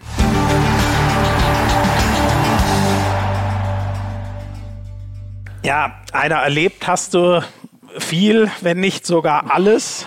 Kannst du es auf eine Sache runterbrechen? Muss jetzt auch gar nichts Sportliches sein. Kannst du das in ein, einem, ein, zwei Sätzen sagen? Was ist denn so das meiste, was dir von deiner Handballkarriere als Spieler wie Trainer hängen geblieben ist? Das meiste, was hängen geblieben ist, sind die Kontakte zu den Leuten, mit denen ich in den Jahren zusammen war. Ich bin hier in Gummersbach befreundet mit vielen Spielern, mit denen ich schon in der Schule, das heißt also mit acht, neun Jahren zusammen mhm, gespielt mhm, habe. Gehören einige noch zu meinem Freundeskreis, auch zum engeren Freundeskreis dazu. Genieße es aber auch heute, wenn ich mit Leuten, die ich, mit denen ich zusammengespielt habe, Spaß habe oder mit Leuten, die mal unter mir, wie man es so schön sagt, oder bei denen ich Trainer war, sie Spieler auch zusammen bin, wenn wir heute Golfurlaube zusammen machen, auch das sind für mich wunderschöne Erinnerungen. Dinge, die man, glaube ich, in dem Maße auch nur so im Mannschaftssport erlebt. Mhm. Das finde ich, äh, finde ich total schön. Also so den, den Eindruck bei allem, äh, man tauscht sich ja mit vielen Leuten dann auch mal aus und äh, fragt so ein bisschen nach Erfolgsgeheimnissen. Und da kommt ja bei dir schon durch, dass so das Menschliche immer an allererster Stelle stand bei allem Erfolg und so weiter im Handball. Für mich schon. Also äh, diese Kontakte sind sehr wichtig. Auch, dass ich sicherlich von meiner Denkweise immer ein Mannschaftsspieler war, der alle Beteiligten gesehen hat, auch wenn ich vielleicht am Spielfeld manchmal etwas impulsiver war, sowohl als Spieler als auch als Trainer und vielleicht auch mal dem einen oder anderen wehgetan habe. Aber außerhalb des Spielfelds war immer, äh, war immer die Achtung da. Sicherlich war es bei mir manchmal für den, nicht für jeden Außenstehenden so einfach, der, da ich keiner bin, der so sag mal, lächelnd auf jeden zugehen kann, sondern mich so ein bisschen auch zurückziehe. Aber ich denke, äh, dass zumindest die Leute wussten, woran sie mit mir waren, dass also eine Verlässlichkeit in meinem Verhalten da war, ein authentisches Verhalten und ich denke, das hat der Zusammenarbeit immer ganz gut getan. Wobei die, die, die Rheinländer, besonders die Kölner, aus der Ecke kommst du ja, sind doch eigentlich alles so Frohnaturen, die alle direkt in die Arme nehmen. Wie kommt das bei dir, dass du da. Ja, aber wir sind ja schon 50 Kilometer weiter östlich in Richtung Sauerland. und äh, ah, okay. wir, sind, wir sind tatsächlich, äh, glaube ich, so eine Mischung zwischen Sauerländern und Kölner. Also in Gummersbach ist es schon ganz anders als in Köln. Wenn ich in Köln irgendwo in eine Kneipe gehe, komme ich direkt an der Theke mit einem ins Gespräch. In Gummersbach muss man sich das erstmal erkämpfen, ehe das immer in Gespräch eingebunden wird. Okay, das muss ich mal, die Ehre hatte ich noch nie. In der Schwalbe Arena war ich schon mal, aber in der Kneipe in Gummersbach habe ich es noch nicht geschafft. Das ja, nehme ich dich mal mit hin. Ja, sehr, ja gut, wobei, da, dann wird sich keiner für mich interessieren. da reden dann alle, oder wie ist das, wenn du in Gummersbach mal in eine Kneipe gehst, da bist du ja ein Lokalheld. Nee, nee, nee, nee. Ich äh, bin ganz normaler Bürger da. Ich meine, ist natürlich so, ich bin ja auch schon jetzt äh, 68 äh, Jahre in dieser Stadt, habe immer im Zentrum gewohnt. Ich gehöre zum Stand, Stadtbild dazu. Also so interessiert mich kennen natürlich sehr, sehr viele, aber äh, letzten Endes gehöre ich einfach dazu. Aber okay, also ist es nicht so, dass da so ein, dass du nicht mehr äh, sorgenfrei vor die Tür gehen kannst, weil dich ständig jemand belagert oder so. So ist es. Nee, nee, das, äh, das geht in Gummersbach besser als vielleicht in anderen Orten. Ah ja, okay. Ähm, wenn, du, wenn wir mal ganz auf die Anfänge ähm, ähm, zurückschauen, ähm, wie hat es dich überhaupt zum Handball gebracht? Ja, in Gummersbach zum einen äh, ist Handball natürlich die Sportart gewesen. Ich habe immer gesagt, so 90 bis 95 Prozent äh, der richtig sporttalentierten Jugendlichen äh, gingen zum Handball. Es war auch so, dass der damalige Trainer der ersten Mannschaft in Gummersbach am Gymnasium auch Sportlehrer war, der dann auch über die Schulmannschaft Leute zum Handball brachte. Das war das eine. Äh, zum anderen bin ich natürlich familiär vorbelastet. Mein, Vater hat den Handball in Gummersbach nach dem Zweiten Weltkrieg äh, aufgebaut mhm. und äh, war immer immer einer, der vorne wegmarschierte im Handball. Dann bin ich ja bei uns in unserer Familie Nachzügler. Meine beiden älteren Brüder waren ja schon einige Jahre vor mir erfolgreich. Mein ältester Bruder ist elf Jahre älter, der andere achteinhalb Jahre älter und mhm. äh, die haben natürlich auch schon eine, eine sehr gute Handballkarriere hingelegt und da war mein Weg eigentlich vorgezeichnet, ohne zu wissen, ob das tatsächlich mal reichen würde, um da ganz oben zu kommen. Ja. Ähm, bist du am Ende, hast ja sogar alle in den Schatten gestellt, aber das klingt ja auch nach ganz schön Druck, wenn der Vater erfolgreicher ist, die zwei älteren Brüder erfolgreich Handball spielen.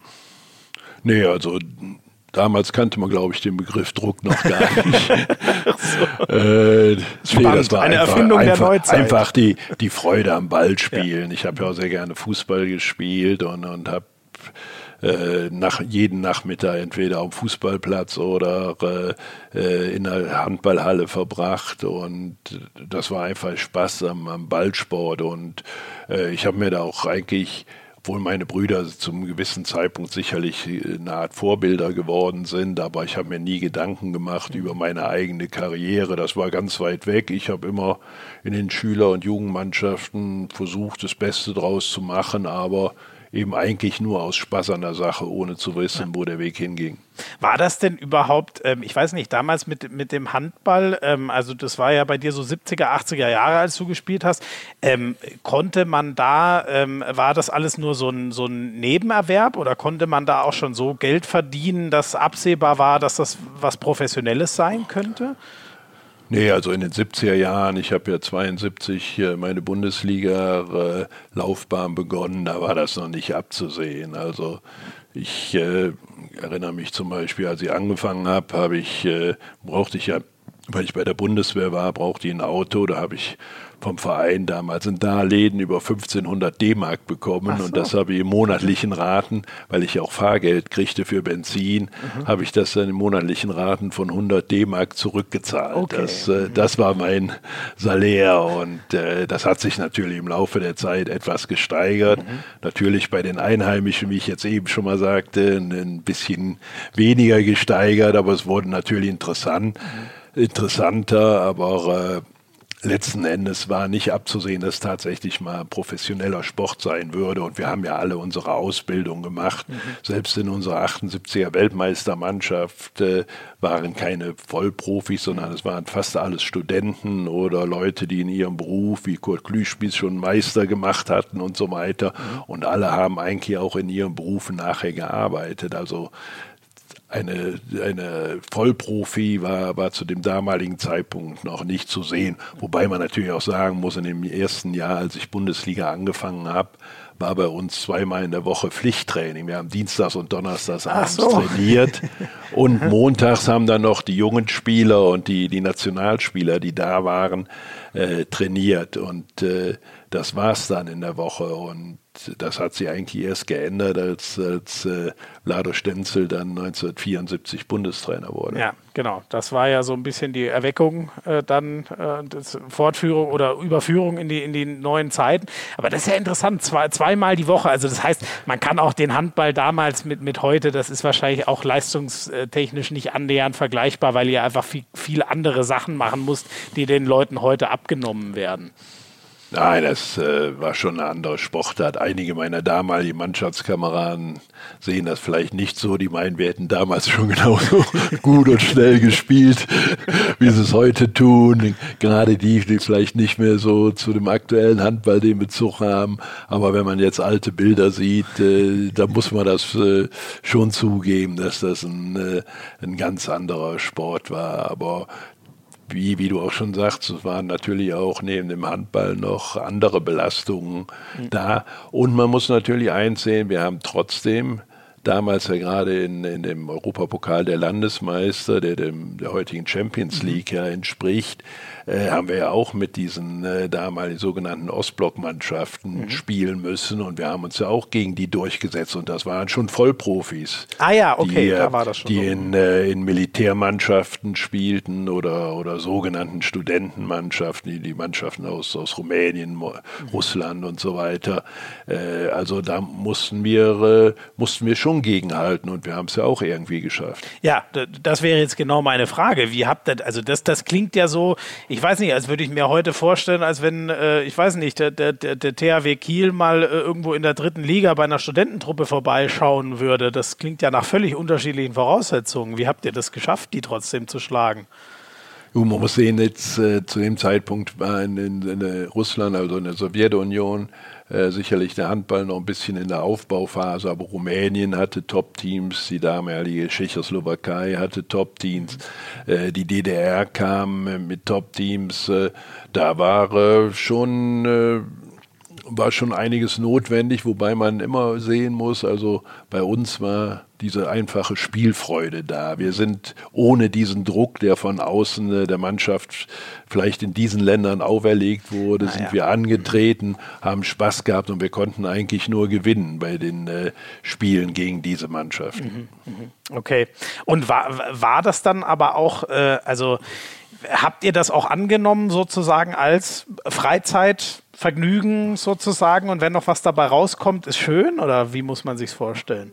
Nee, Freizeitvergnügen wäre sicherlich. Wir haben, wir haben schon, äh, schon äh, weiter gedacht. Und es war ja auch so, zum Beispiel, wir machten die Vorbereitungen, die macht man heute sicherlich nicht besser. Wir sind für Auswärtsspielen auch zur damaligen Zeit immer schon einen Tag früher angereist, mhm. auch wenn wir nur in Essen oder in Dortmund spielten, was ja von Gummersbach 70, 80 Kilometer entfernt ist, sind wir einen Tag vorher angereist. Äh, sicherlich auch, weil unser damaliger Manager vielleicht Angst hatte, wir würden sonst am Vorabend des Spiels noch irgendwo auf die Rolle gehen oder, oder dergleichen machen. Aber es war schon dann eine, eine eine, sagen wir da auch nach heutigen Gesichtspunkten professionelle Vorbereitung. Also es war nicht so, dass das alles unter dem Freizeitgesichtspunkt äh, ja. passiert wäre, sondern der Sport hatte schon für uns eine immense Bedeutung, hat uns ja auch in, in vielen Bereichen geholfen aber vom Aufwand her natürlich nicht äh, mit der heutigen Zeit zu vergleichen. Mhm.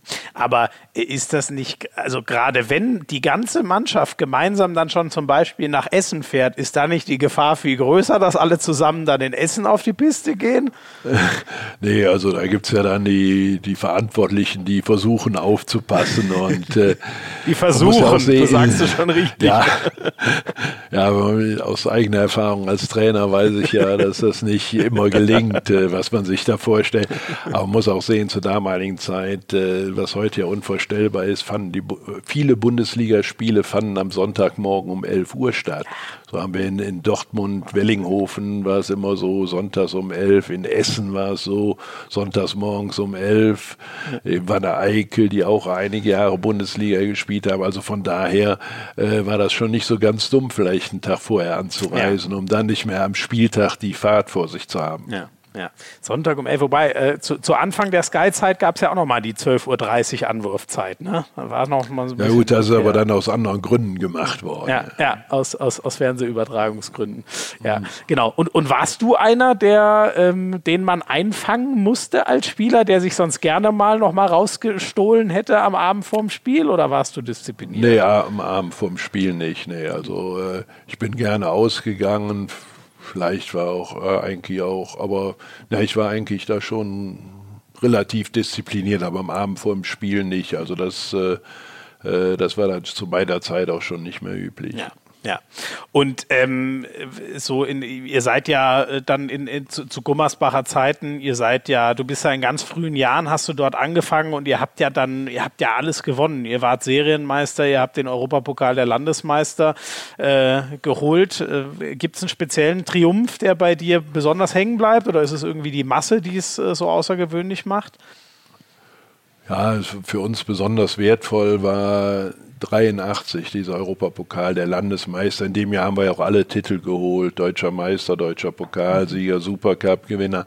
Und da haben wir dann gegen, äh, gegen Moskau haben wir im, im, Finale im Hin- und Rückspiel uns durchgesetzt und die Sowjetunion war ein Jahr vorher ja in der Dortmunder Westfalenhalle Weltmeister geworden mhm. und da waren viele der, aus der Weltmeistermannschaft dabei. Und die Tatsache, dass wir uns gegen die in Hin- und Rückspiel durchgesetzt haben, nicht wie es schon mal vorher häufig der Fall war, nur in einem Spiel in Dortmund, das nur ein einziges Endspiel gab, mhm. hatte für mich schon eine, eine hohe Bedeutung. Aber insgesamt ist so, dass jeder Titel von neuem wieder, wieder sehr schön ist und da fällt einem natürlich so eine Rangordnung schon sehr schwer. Mhm, mh. Und ist es so, ähm, du, du, hast der, die Frage schon eingangs beantwortet, es ist mehr das Menschliche, was dir hängen bleibt, aber schaut man, äh, ich weiß nicht, schaut man auf so Trophäen irgendwie schon nochmal anders zurück oder was bedeutet dir, wenn du jetzt denkst, ich bin x-facher Meister, ich bin ähm, Europapokal äh, der Landesmeistersieger und so weiter? Also ich weiß, dass ich das geworden bin, aber es ist nicht so, dass, dass mich das äh, häufiger verfolgt oder äh, dass das für mich eine große Bedeutung war. Also mhm. mittlerweile muss ich sagen, haben diese, diese menschlichen Kontakte, die zwischenmenschlichen Beziehungen oder so haben für mich eine größere Bedeutung als diese Titel. Ich meine, ich werde ja ab und zu schon mal damit konfrontiert, gerade im Rahmen der Corona-Krise habe ich mit meiner Frau einige, so einige Dinge hier im Haushalt aussortiert. Mhm. Da sind mir natürlich auch Erinnerungen aus der Handballlaufbahn äh, in die Hände gekommen. Klar schaut man sich das gerne an, ob es ein paar Bilder sind oder ein paar Zeitungsausschnitte. Mhm. Aber ansonsten ist es so, die haben mal so 20 Jahre irgendwo in der Ecke gelegen und ich habe sie nicht, nicht einmal angeguckt. Ja. Also ich brauche nicht immer diese Konfrontation, diese tägliche oder wöchentliche Konfrontation mit irgendwelchen Dingen aus meiner sportlichen Laufbahn. Ja, ja. Ähm, hast du denn sowas wie einen Trophäenschrank? Mein Sohn hatte, wir hatten ja eine Zeit lang zusammen ein Büro, als ich noch in meiner Versicherungsbüro arbeitete, mir mal so einen Vitrinenschrank äh, äh, ins Büro gemacht. Da habe ich so ein paar Sachen drin, aber dieser Schrank ist jetzt nicht mehr in meiner Wohnung, der ist nebenan immer noch im Büro und eigentlich äh, komme ich nur durch Zufall mal da vorbei. Also ich habe ich hab in meinem Wohnzimmer hier gerade neben mir habe ich äh, in einem Schrank, in dem Bücherschrank habe ich in einem Regal habe ich die goldene Sportpyramide, mhm. die ich 2007 erhalten habe, äh, stehen. Die ist äh, also, also ein enormen Wert für mich und äh, zwei Bilder von äh, Karl Carstens und Herrn Walter Scheel, die den damaligen Bundespräsidenten wie wir silbernen Lorbeerblatt bekommen mhm. haben. Und das sind so die einzigen Trophäen, die ich irgendwo mhm. präsenter. Ah, okay. Also diese äh, quasi diese außerordentlichen Ehrungen für sportliche Leistungen, die sind dann vielleicht doch nochmal eine ganz besondere Auszeichnung im Vergleich zu äh, nur den, den Pokalen, den anderen oder Zeitungsausschnitten oder so.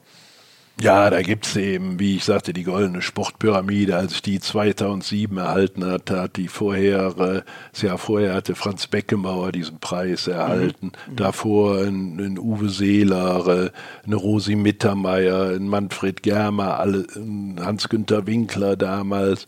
Max Schmeling hatte posthum gekriegt. Also alles Leute, zu denen ich äh, als Kind, als junger Sportler aufgeguckt mhm. habe, die die Helden für mich waren. Auf einmal war ich auch in der Reihe dieser Menschen drin und das war für mich schon eine, äh, enorme Geschichte. Genauso, ich bin in Frankfurt in, bei dem Sportpressefest äh, mal geehrt worden zur Legende des Sports. Mhm. Auch da sind von dann später Boris Becker, Michael Schumacher, mhm. Franz Beckenbauer, Olli Kahn geehrt worden. Also alles Leute, die schon im Sport außerhalb des Handballs auch äh, etwas darstellen. Ja. Und diese Trophäen haben für mich äh, schon eine besondere Bedeutung, weil sie doch so auch eine gewisse Anerkennung darstellen, weil sie nicht äh, nur aus dem Handballerkreis rausgeschehen sind, sondern äh, eben auch darüber hinaus. Und ähm, fühlt man sich dann auch irgendwie auf einer Stufe mit denen oder so? Kann man das so sagen? Ja, auf einer Stufe. Ich würde mir nie anmaßen zu sagen, ich, ich bin mit dem, mit dem Franz äh, Beckenbauer auf einer Stufe oder oder Ich, ich als Handballfan würde dir das schon anmaßen. Ja, gut, dann, äh, dann höre ich das gerne, aber nein, aber es ist, äh, erfüllt einen schon, schon mit Stolz, ja. äh, sag mal, in einer Reihe mit denen äh, genannt zu werden, ohne dass ich dass ich mir da irgendwie zu viel äh, äh, zumaßen, anmaßen würde. Ja, du, du hast vorhin äh, schon mal gesagt, ähm, äh, als wir über die Basketballer geredet haben, dass man in einem Ligensystem ähm, äh, nicht so viel bewirken kann, wie, das kennen wir, glaube ich, alle eben mit großen äh, Titeln, die die Nationalmannschaft einfährt. Das ist dir als Spieler ja schon gelungen, 1978, ähm, diese Weltmeisterschaft. Ähm, kannst du da die, die, die damalige Bedeutung so ein bisschen bisschen für uns erklären? Ja, das war so, so natürlich auch nicht in dem Maße, äh, aber schon ähnlich wie der Fußball-WM-Gewinn 54. Das mhm. war auch nochmal eine Bestätigung, sagen wir, der, der Leistungsfähigkeit der Handballer, so ein bisschen Nationalstolz gerade gegen die große Sowjetunion, die die Top-Favoriten äh, darstellten. Äh, das war nochmal ganz was Besonderes, natürlich durch die damalige Situation in der Fernsehlandschaft von sehr, sehr vielen Menschen gesehen. Damals gab es eben nur das erste und zweite Programm mhm. und äh, das haben natürlich sehr, sehr viele Menschen, das, zumindest das Endspiel gesehen und äh, es gibt heute noch viele Leute, die sich an diesen Tag erinnern. Es war nämlich Karnevalssonntag äh, und die Leute wissen noch, das haben wir da geguckt, das haben wir da mhm. in der Kneipe geguckt. Rainer Kallmund ist zum Beispiel einer, der mir das auch erzählt hat. Da war ich in der ah. Kneipe und habe das Endspiel gesehen. Ach, und, mhm. und so, so, da gibt es einige Leute, die das noch genau sagen können. Also das hat auch schon äh, äh, schon für sehr viel äh, öffentlich, äh, öffentliche Aufmerksamkeit gesorgt. Allerdings, sag mal, letzten Endes nicht vergleichbar mit diesem Hype, der 2007 da war. Ah, schon. War, war, weil einfach medial nicht so groß oder auch weil es. Ja, medial nicht so groß. Wir, wir sind angekommen. Ich weiß, wir, sind, wir hatten Bankett in den in äh, Kopenhagen nach dem Endspiel. Dann sind wir mit dem Schiff, glaube ich, nach Puttgarden gefahren. Da war dann, kamen wir morgens früh an, am Tag nach dem Endspiel um 5 Uhr, da war da eine Blaskapelle und ein paar hundert Leute. Mhm. Ja, dann sind wir äh, teils äh, zunächst mit dem Bus, äh, einige dann von Hamburg aus weiter mit dem Zug nach Hause gefahren und mhm. da ist man dann angekommen, da hat man dann einen Empfang gehabt, wie Gummersbacher hier in Gummersbach in der Innenstadt aber es war natürlich äh, nicht vergleichbar mit 2007. Mhm, mh. Und ist das ähm, äh, die, die Erinnerungen, die du noch so hast, hast du einzelne Spiele, vielleicht das Finale gegen die Sowjets in Erinnerung oder, oder was bleibt da eigentlich so hängen nach so vielen Jahren noch? Ja gut, ja, diese Bilder von, vom Endspiel haben wir natürlich häufiger gesehen, gerade so die Schlussminuten. Und als der Schlusspfiff kam und wir dann gesprungen sind, als wenn wir noch keine zwei Minuten gespielt hätten, so viel Sprungkraft hatten wir noch, dass wir uns vor, Freude, vor Freude einfach, da erinnere ich mich dran, ja, und ein bisschen in diesen Turnierverlauf. Äh, aber jetzt so genau an einzelne Spielszenen aus dem Endspiel schon, weil, weil man da mehrere Male auch mal reingeschaut hat. Aber sonst Spiele während des Turniers äh, weiß ich wenig von. Ich erinnere mich an das vielleicht äh, entscheidende Spiel gegen die DDR. Da haben wir unentschieden gespielt. Da habe ich den Ausgleich geworfen. Mhm. Es war so ein bisschen komisches Tor, weil ich da am Ball, der eigentlich noch gar nicht im Spiel war, aufgenommen habe und äh, mhm dann im Gegenstoß ein Tor gemacht habe. Das Tor hat dann für viele Diskussionen gesorgt, mhm. insbesondere in der DDR damals. Aber auch ansonsten weiß ich nicht so viel, aber mir reicht es auch und äh, wir mit der 78er Mannschaft treffen uns ja immer noch jedes ja. Jahr und äh, da werden sowieso dann die Erinnerungen noch mal ein klein wenig aufgefrischt und wir werden eigentlich immer von Jahr zu Jahr noch ein bisschen besser. das finde ich gut, so gehört sich das. Wie, wie kommt das? Das habe ich schon häufiger gehört, dass äh, ja diese, diese 78er ganz besonders zusammengehören. Ist das einfach die logische Folge sozusagen aus diesem WM-Titel oder was verbindet euch? Ja, sicherlich hat der, der WM-Titel dazu beigetragen. Aber man muss sagen, wenn äh, Vlado Stenzel was gut gemacht hat, er hat sicherlich einige Dinge gut gemacht, aber war das sehr äh, bei der Zusammensetzung der Mannschaft auch sehr darauf geachtet hatte, hat, äh, ob die Leute zusammenpassen mhm. auf dem Spielfeld, außerhalb des Spielfelds. Und da war er einer der ersten Trainer, der, der das so äh, gemacht hat. Im Übrigen damals schon so Soziogramme eingesetzt, wer gilt mit wem auf die einsame Insel und dergleichen Sachen. Ah, okay. Und hat, hat die Sachen auch als Grundlage seiner Entscheidungen äh, dann genommen. Und was uns dann sicherlich noch zusammengeschweißt hat, war natürlich äh, äh, der schlimme Unfall von Joe. Deckarm, mhm. Äh, der uns nochmal alle. Ein Jahr danach, ja, glaube ich, ne? Ja, knapp, ja, ein gutes Jahr danach. Mhm. Der hat uns alle nochmal enger zusammenrücken lassen. Und äh, der Joe ist ja auch heute, wenn wir uns treffen, bei, bei jedem Treffen immer noch dabei. Mhm. Du bist da ja, äh, glaube ich, besonders äh, engagiert und hältst besonders äh, engen, engen Kontakt zu Joachim Deckarm, ne? Ja, ich bin in dem Verwaltungsausschuss, ist ja damals ein spezieller Joachim Deckam-Fonds eingerichtet worden bei der Deutschen Sporthilfe. Ja. Und ich bin in diesem Verwaltungsausschuss, der über die Verwendung der Gelder entscheidet. Und natürlich, wir haben jetzt ähm, vor zwei Jahren jo Joachim auch nach Gummersbach geholt weil hier eine bessere Betreuungssituation für, ist, für ihn da ist und äh, da bin ich natürlich auch häufiger mit ihm noch in Kontakt. Mhm. Ähm, man, man, man sieht ihn ja äh, schönerweise noch, noch regelmäßig, wenn es wenn, zum Beispiel ein Turnier ermöglicht, dass ihr nochmal zusammenkommt. Ähm, wie war er denn als Mitspieler damals? Wie war er vor dem Unfall? Ja, er war natürlich ein absoluter Weltklasse-Mann. Er hat uns sowohl bei der Weltmeisterschaft als auch vorher äh, enorm geholfen. Er konnte ein Spiel entscheiden. Er war athletisch auf einem wesentlich höheren Level als wir anderen Spieler. Er kam auch aus der Leichtathletik, war Fünfkämpfer, ist ja über zwei Meter hoch gesprungen Ui. und äh, war schon athletisch äh, wesentlich weiter als wir. Und er war natürlich auch ein, ein, sehr intelligenter Kopf, ein sehr intelligenter Spieler, aber er war auch ein Mannschaftsspieler und das zeichnet ihn eigentlich aus und das äh, hat, glaube ich, auch mit dazu beigetragen, dass alle sich so um ihn kümmern, weil er mhm. wirklich auch immer Respekt äh, vor seinen Mitspielern hatte und wusste, dass wir nur als Mannschaft erfolgreich sein mhm. konnte. Und äh, dieses Verhalten hat er immer an den Tag gelegt umso schlimmer eben der Unfall, obwohl er noch gar nicht, auch im sportlichen Bereich aus meiner Sicht noch gar nicht am Ende seiner Entwicklung war. Mhm, mh. Äh, ist das, äh, äh, ähm, äh, war, standest du da mit auf dem Feld? Das war ja, glaube ich, auch ein internationales Turnier äh, in, in, Europa. Nee, es war, war ein Europapokalspiel in Tatabania. Genau, achso, ja, genau, das meint ihr, genau. Und ja, ja, wir waren in einem im VW Gummersbach und ich habe ihm sogar den Pass gegeben, den er zum, im Gegenstoß dann angenommen hat und beim Drehen in Richtung Tor ist er mit dem Kopf des Gegenspielers dann äh, zusammengestoßen und hat da in der Luft schon das Bewusstsein verloren. Mhm. Und ist das, ich also das muss ja ein unfassbarer Schock sein, wenn man das miterlebt und dann auch äh, ähm, ja die, die, die Tage danach, wo es die ersten Diagnosen gibt und so. Erinnerst du dich daran noch? Ja, ich, äh, so auf dem Spielfeld weniger. Wir haben ja auch noch weiter gespielt. Ich, ich, bin da auch schnell weggegangen. Aber ein Mitspieler sagte mir relativ schnell, da ist was Schlimmes passiert, weil sein Kopf schon angeschwollen war. Und ich erinnere mich noch gut an die, die Minuten oder Stunden nach dem Spiel, als wir in der Kabine gesessen haben und äh, dann auf Nachrichten gewartet haben. Da ging zwischendurch mal das Gerücht rum, er wäre gestorben oh. und da flossen schon Tränen in der Kabine und es ging dann auch noch Wochen und Monate danach weiter, bis er hat ja, ich glaube, über 180 Tage im Koma gelegen.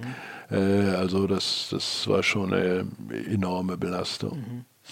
Und dann ähm, war es, äh, als, als dann klar war, aber ähm, er, also natürlich, er ist schwer gezeichnet, aber er, er hat das überstanden. Wie, wie war da so ein, ein, ein Wiedersehen? Ist man dann irgendwie doch erschrocken oder einfach sehr froh, den Menschen noch bei sich äh, zu haben? Ja, zunächst mal war natürlich Hoch, Hochstimmung bei uns, als wir hörten, er ist aus dem Koma erwacht. Mhm. Wir sind dann auch kurze Zeit später, ich weiß nicht in welchem Abstand, dann nach Homburg an der Saar gefahren, wo er da im Krankenhaus lag. Und wir natürlich in unserer Naivität haben geglaubt, so jetzt, äh, da liegt der Joe, der ist aufgewacht und begrüßt uns. Und das war natürlich nicht der Fall, ja. sondern er war immer noch benommen und hat uns gar nicht richtig wahrgenommen. Das war dann der, der nächste Schock und mhm. wir haben dann lernen müssen, äh, sehr viel Geduld zu haben und zu sehen, wie er sich dann langsam wieder ans Leben herankämpft. Mhm, mh. Und du bist heute engagiert und äh, wie, wie ist es, wenn du ihn äh, heute äh, besuchst oder ihr euch seht? Ja, es äh, ist ja jetzt nichts mehr Außergewöhnliches mehr. Der Unfall ist ja schon mehr als 40 Jahre her, ist also auch für mich nicht mehr eine Belastung. Klar denke ich ab und zu dran, äh, der, der arme Kerl, den hat es bei dem Unfall schwer erwischt, aber wir gehen normal miteinander um. Wir lachen auch sehr viel, wenn ich bei ihm, da ist er in einem Seniorenheim, wenn ich ihn besuche, wir würfeln und haben Spaß zusammen und erzählen. Und äh, das ist also ein ganz zwangs zwangloses Aufeinandertreffen. Und er freut sich auch immer, wenn er nicht nur mit mir, auch mit den anderen Spielern äh, aus der 78er Mannschaft oder vom VW Gummersbach auch dann zusammentrifft. Das sind immer für ihn schöne Momente. Ja. Ja. Und dieser Fonds, den du schon angesprochen hast, ich meine, äh, gibt ja jetzt auch sicher einige, die dann vielleicht nachdenken, auch da, ob sie da mal was Gutes tun wollen oder so. Wo, wie, was genau kann man tun für diesen Fonds und was tut der Fonds? Ja, das ist ein Sonderfonds bei der Deutschen Sporthilfe, Sonderfonds Joachim Decker bei der Deutschen Sporthilfe. Und da werden die zusätzlichen Kosten, äh, die, die bei Joe entstehen, äh, denn nicht alles wird gedeckt durch, durch Krankenkasse und so weiter, äh, äh werden da aus diesem Fonds bestritten.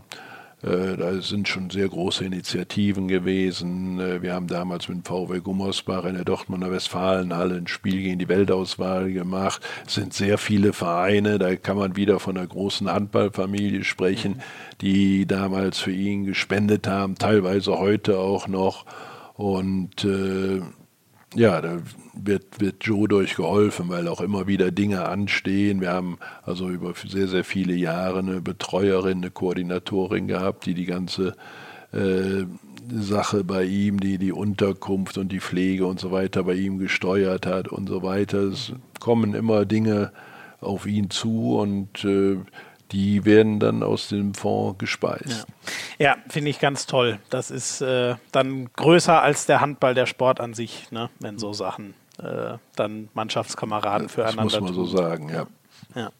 Ähm, ja, kommen wir zum, ist jetzt ein bisschen ein harter äh, Bruch, äh, aber wir wollen natürlich äh, auch noch ein bisschen äh, uns an, an das Positive äh, oder das Positivere aus, aus den Zeiten damals erinnern. Äh, ein alter Weggefährte, ähm, der damals mit dir zusammen den 78er-Titel eingesackt hat. Ich glaube, er muss recht, halb rechts hat er, glaube ich, gespielt. Ich hoffe, ich erzähle jetzt keinen Schmarrn, sonst darfst du mich gleich korrigieren. Ich spiele es dir erstmal vor. Ja.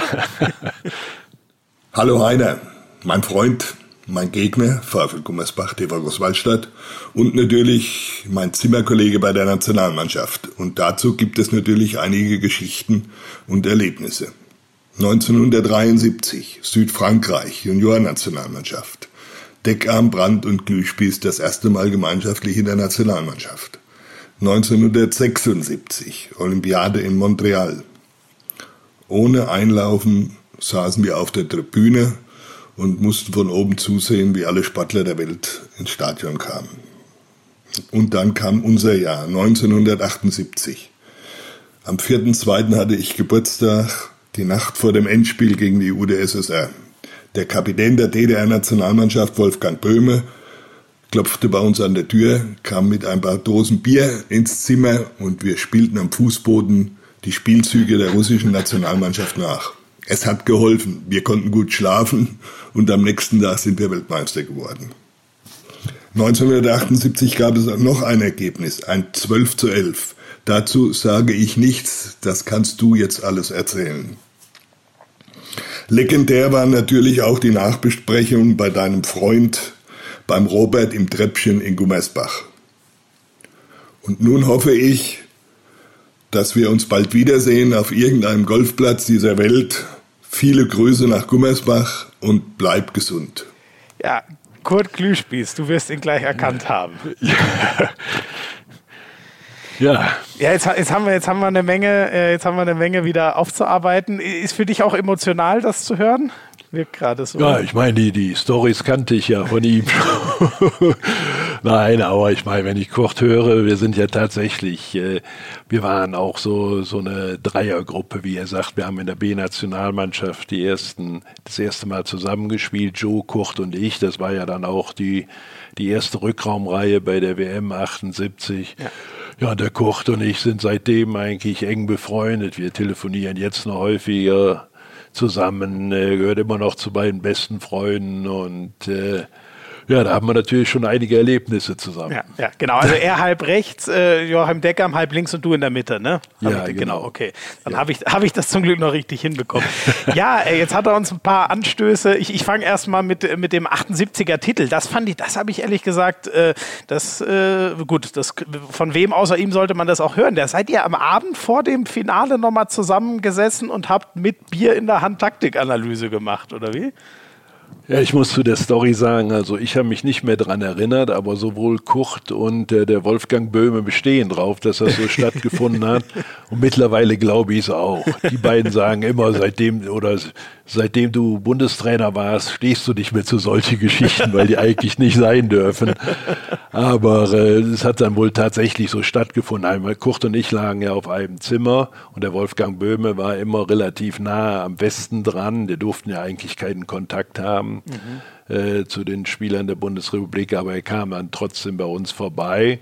Und es war so, also wir kriegten also immer schon äh, von, von Vlado Stenzel schon die Erlaubnis, ein Bier abends zu trinken. Mhm.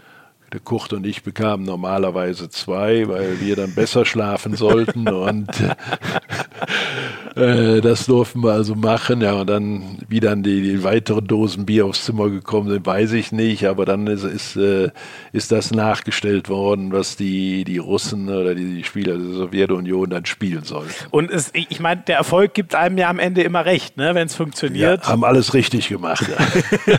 aber hättest du das, oh, da muss ich jetzt eine Frage, die eigentlich für nachher, als du dann aktiver äh, Bundestrainer warst, hättest du das geduldet, wenn deine Spieler äh, ein, zwei Bierchen am Abend vorm Spiel getrunken hätten?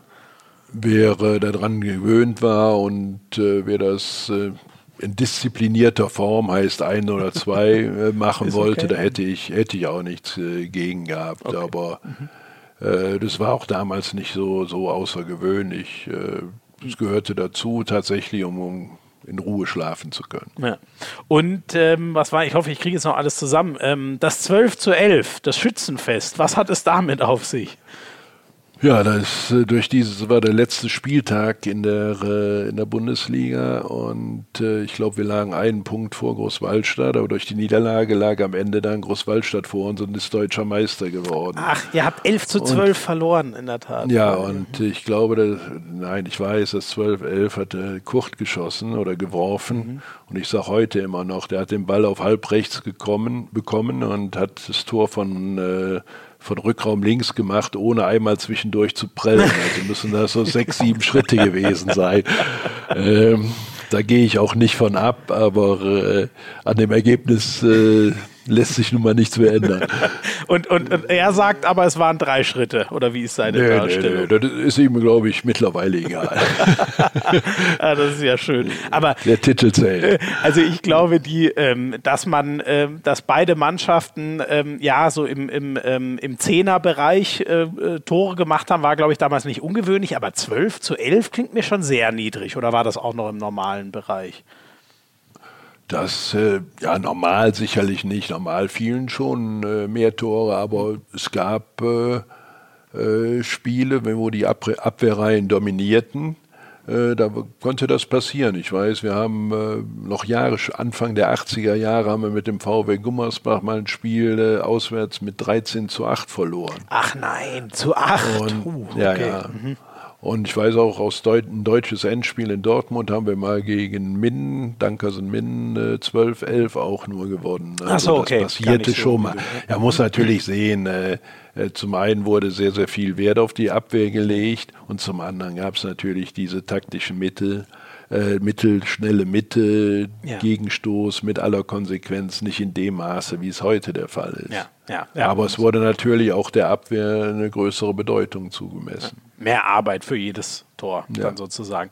Und, und das Treppchen, wenn ich es richtig verstanden habe, in Gummersbach, da, da, wurden legendäre Nachbesprechungen geführt, oder wie? Ja, ja, das war immer. Äh, äh ich meine, das war sowieso meine Stammkneipe, das war eine, eine Handballerkneipe, Treppchen beim Robert äh, wo ich auch in der Woche oder wo wir auch nach dem Training schon mal hingingen und dann ein paar Dinge ausdiskutierten.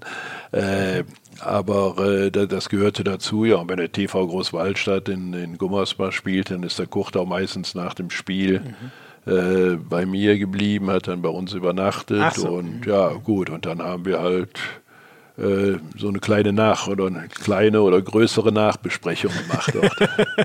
Mit dann auch ein paar mehr Bier als ein oder zwei. Äh, ja, doch, das äh, schon. Hat es gegeben. Und der ja. ist dann, ähm, äh, aber damals ist ja sonst, schätze ich mal, in der Regel auch die ganze Mannschaft in einem Bus zurückgefahren, oder? Und er ist dann aber individuell am nächsten Tag erst zurückgefahren. Ja, ja, dann war seine Frau mit, mit dem PKW schon hier. Die ah, Frau ja. und seine, seine Frau war auch äh, äh, war Patentante bei meiner Tochter und so weiter. So. Da waren dann schon familiäre Beziehungen. Ja, ja. Sonst noch irgendwas, äh, haben wir noch irgendwas nicht ausgearbeitet? Möchtest du noch irgendwas sagen zu der Sprachnachricht von Kurt Klüspieß? Na, ich freue mich immer, wenn ich was von ihm höre, aber es ist ja nicht so außergewöhnlich.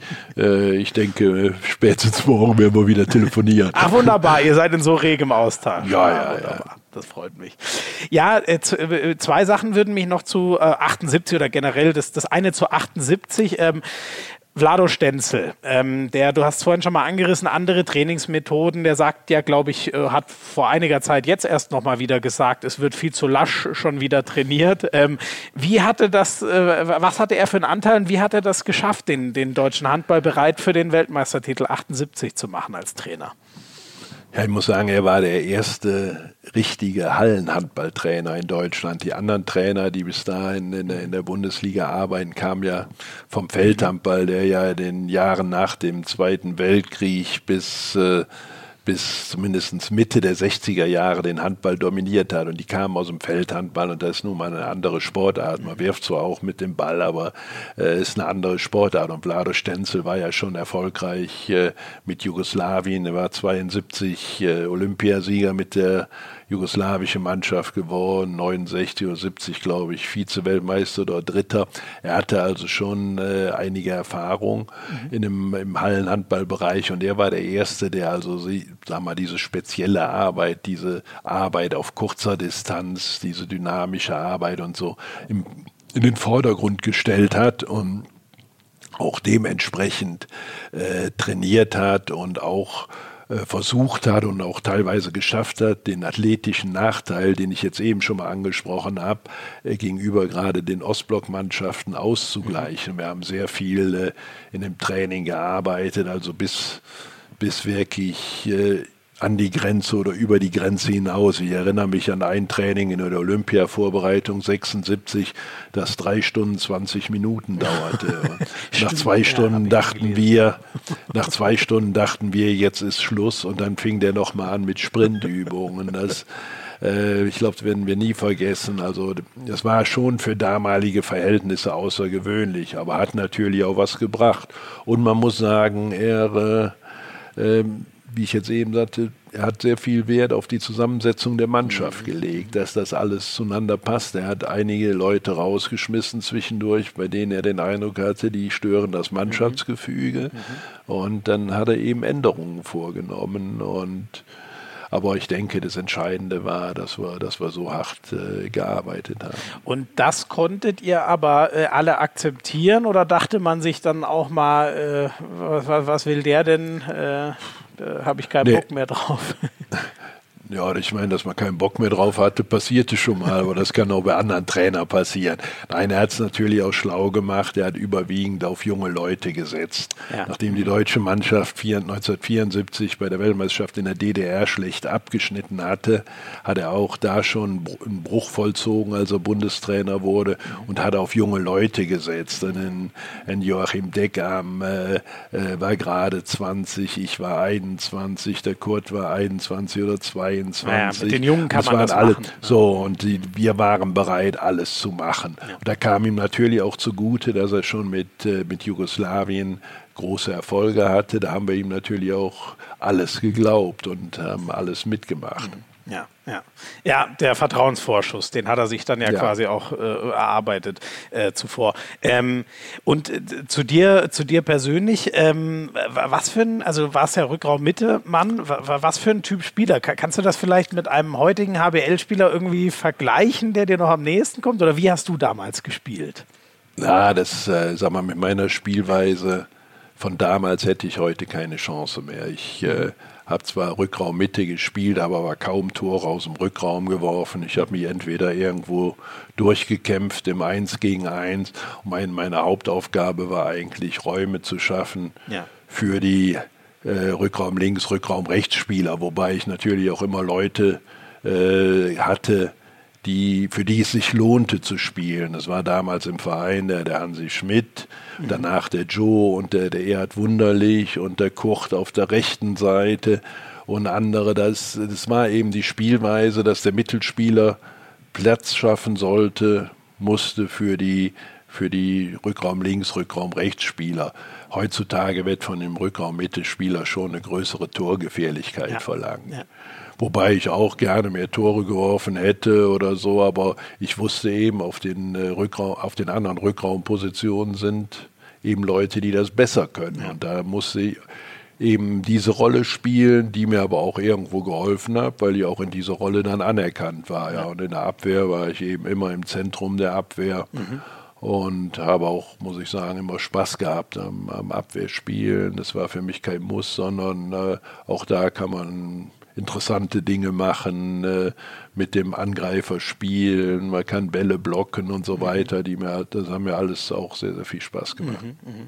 Das gibt es ja heute eigentlich quasi gar nicht mehr, ne? dass ein Rückraum-Mitte-Mann zugleich, ich weiß nicht, so beim Magnus Wieslander war das noch so in Kiel, glaube ich, damals, aber das gibt es ja eigentlich heute gar nicht mehr, dass ausgerechnet der vorne der Mitte-Mann auch hinten in der Mitte spielt. Ne?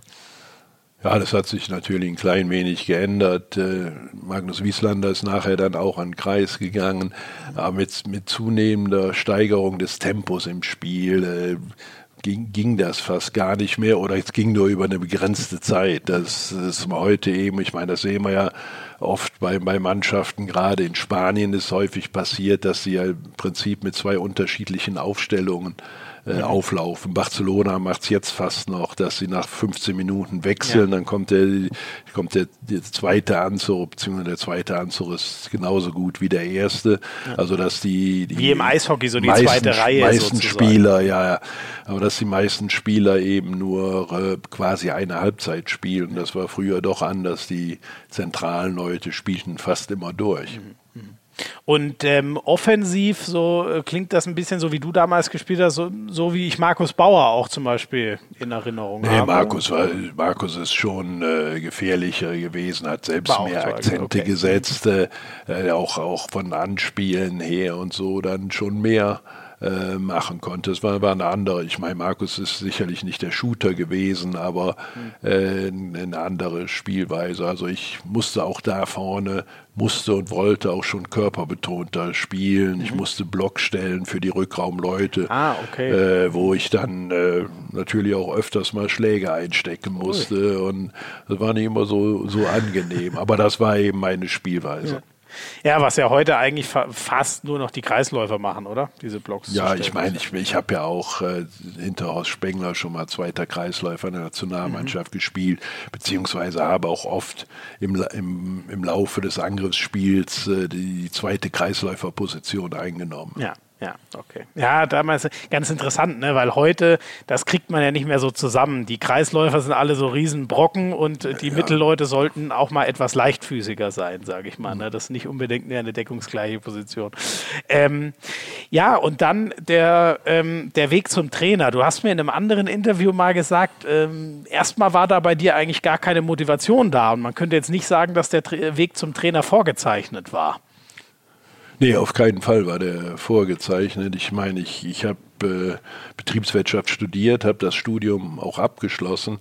Ich hatte im, Schwerpunkt, im, im, Studium die Schwerpunkte betriebliches Steuerwesen und Wirtschaftsprüfung. Eigentlich war eher vorgezeichnet, dass sie in diese Richtung gehen würde. Also Steuerberater, das will doch kein Mensch freiwillig machen, oder?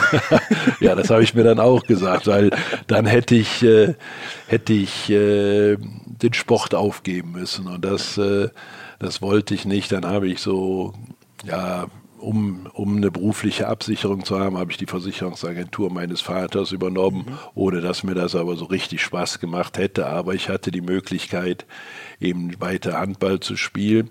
Aber selbst dann, äh, nach Beendigung meiner Karriere, war, hatte ich eigentlich mir nur vorgestellt, du machst deinen Job weiter und äh, dann arbeitest du vielleicht ein klein wenig mit der Jugend zusammen. Mhm. Ach so. Aber dann kam auf einmal alles andere. Mein Bruder Klaus war zu dem Zeitpunkt Trainer der Bundesligamannschaft und äh, da bin ich dann irgendwo so mit als Berater eingestiegen, bin mit zu den Auswärtsspielen gefahren, war auf einmal bei jedem Training wieder da, mhm. habe mitgespielt, wenn irgendwo beim 6 gegen 6 oder 7 gegen 7 einer fehlte mhm. und dann hing ich auf einmal mittendrin. Ja, und dann wurde ich wurde ich Trainer, als mein Bruder in Gummersbach aufhörte und war dann auf einmal Bundesliga-Trainer, wobei ich natürlich äh, auch schon bei, bei Simon Schobel so eine Art Co-Trainer übernommen hatte. Mhm. Das war also 14 Tage nach meinem Abschiedsspiel war ich auf einmal Co-Trainer der Nationalmannschaft. Also was ich auch gar nicht so wollte, was natürlich für mich auch eine tolle Erfahrung war, da ich da auch als, als Co-Trainer mit zu den Olympischen Spielen in, in Los Angeles fahren konnte und Mhm. Habe da auch schon Erfahrungen dann als, als Trainer oder, oder Berater gehabt und bin dann so langsam Schritt für Schritt in diese Rolle des äh, Trainers reingerutscht. Mhm, mh. Ja, das ist ja witzig. Also da haben sie quasi, äh, mussten sie dich zu deinem Glück so ein bisschen zwingen. Ja, so kann man, kann man das sagen. Oder ich, ich bin auch durch Zufall reingerutscht, ich weiß es nicht, aber es war nicht so geplant. Ja, ja und dann äh, äh in, in, in Gummersbach dann so äh, äh Mitte, Ende der 80er äh, war, war, warst du dann äh, Trainer, dann ja, glaube ich, nochmal kurz bei Wallau-Massenheim äh, und dann nochmal zurück in Gummersbach. Wie, wie war so deine, deine ich meine, ich glaube, die meisten kennen dich, weil diese Nationalmannschaftstrainerkarriere eben so prägend war, aber wie lief denn so deine Vereinstrainerkarriere? Ja, die lief auch nicht schlecht. Ich wurde auch im ersten Trainerjahr wurden wir deutscher Meister.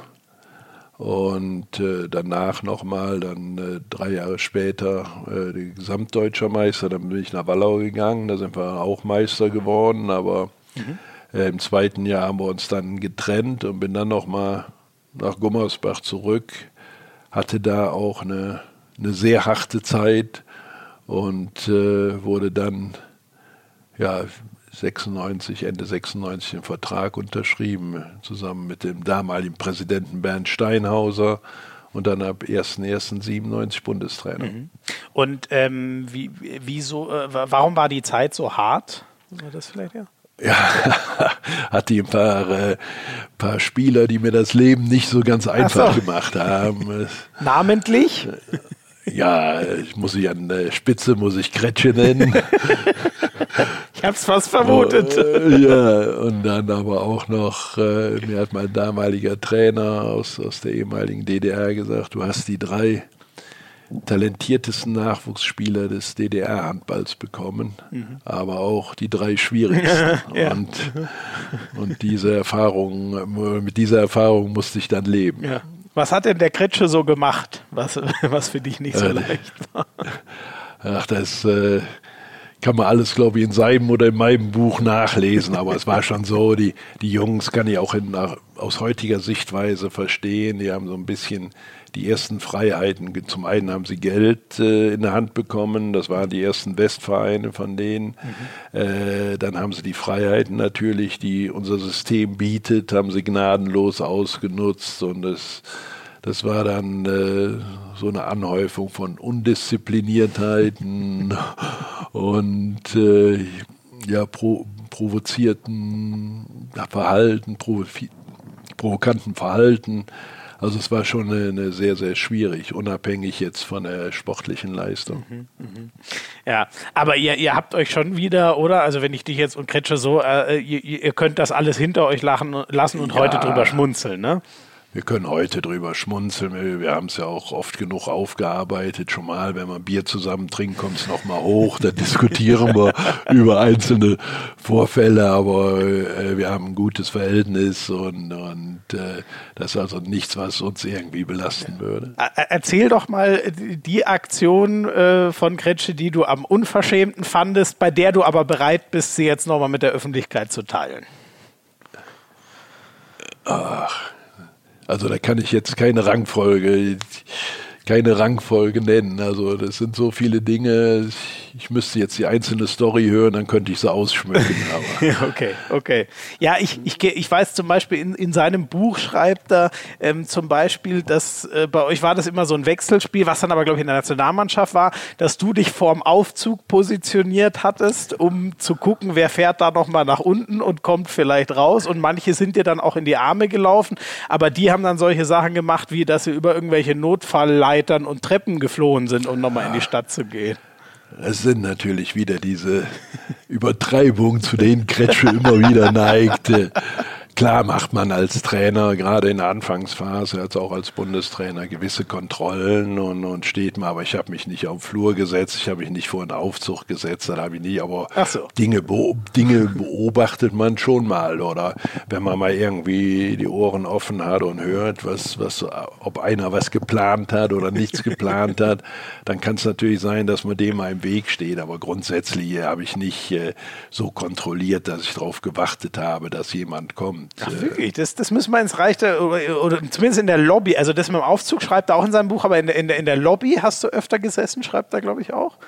Ja, das gehört ja schon mal. Wir haben dann auch aus dem Betreuerstab da gesessen. Das, äh, ich meine, das, dass man da nicht die ganze Zeit am Zimmer sitzt, äh, ist normal. So, und man ja. guckt auch, man guckt natürlich auch, wer, wer geht wohin und so weiter. Aber nicht, dass jetzt unbedingt äh, darauf beruhte, dass ich diese Kontrolle machen wollte. Das sind also von Kretsche äh, Dinge, die, die er irgendwo jetzt vielleicht auch aufgrund seines Alters mittlerweile falsch in Erinnerung hat.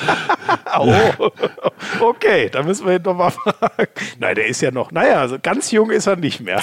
vielleicht, vielleicht verdrehen sich da schon Sachen. Und äh, was habe ich noch in Erinnerung?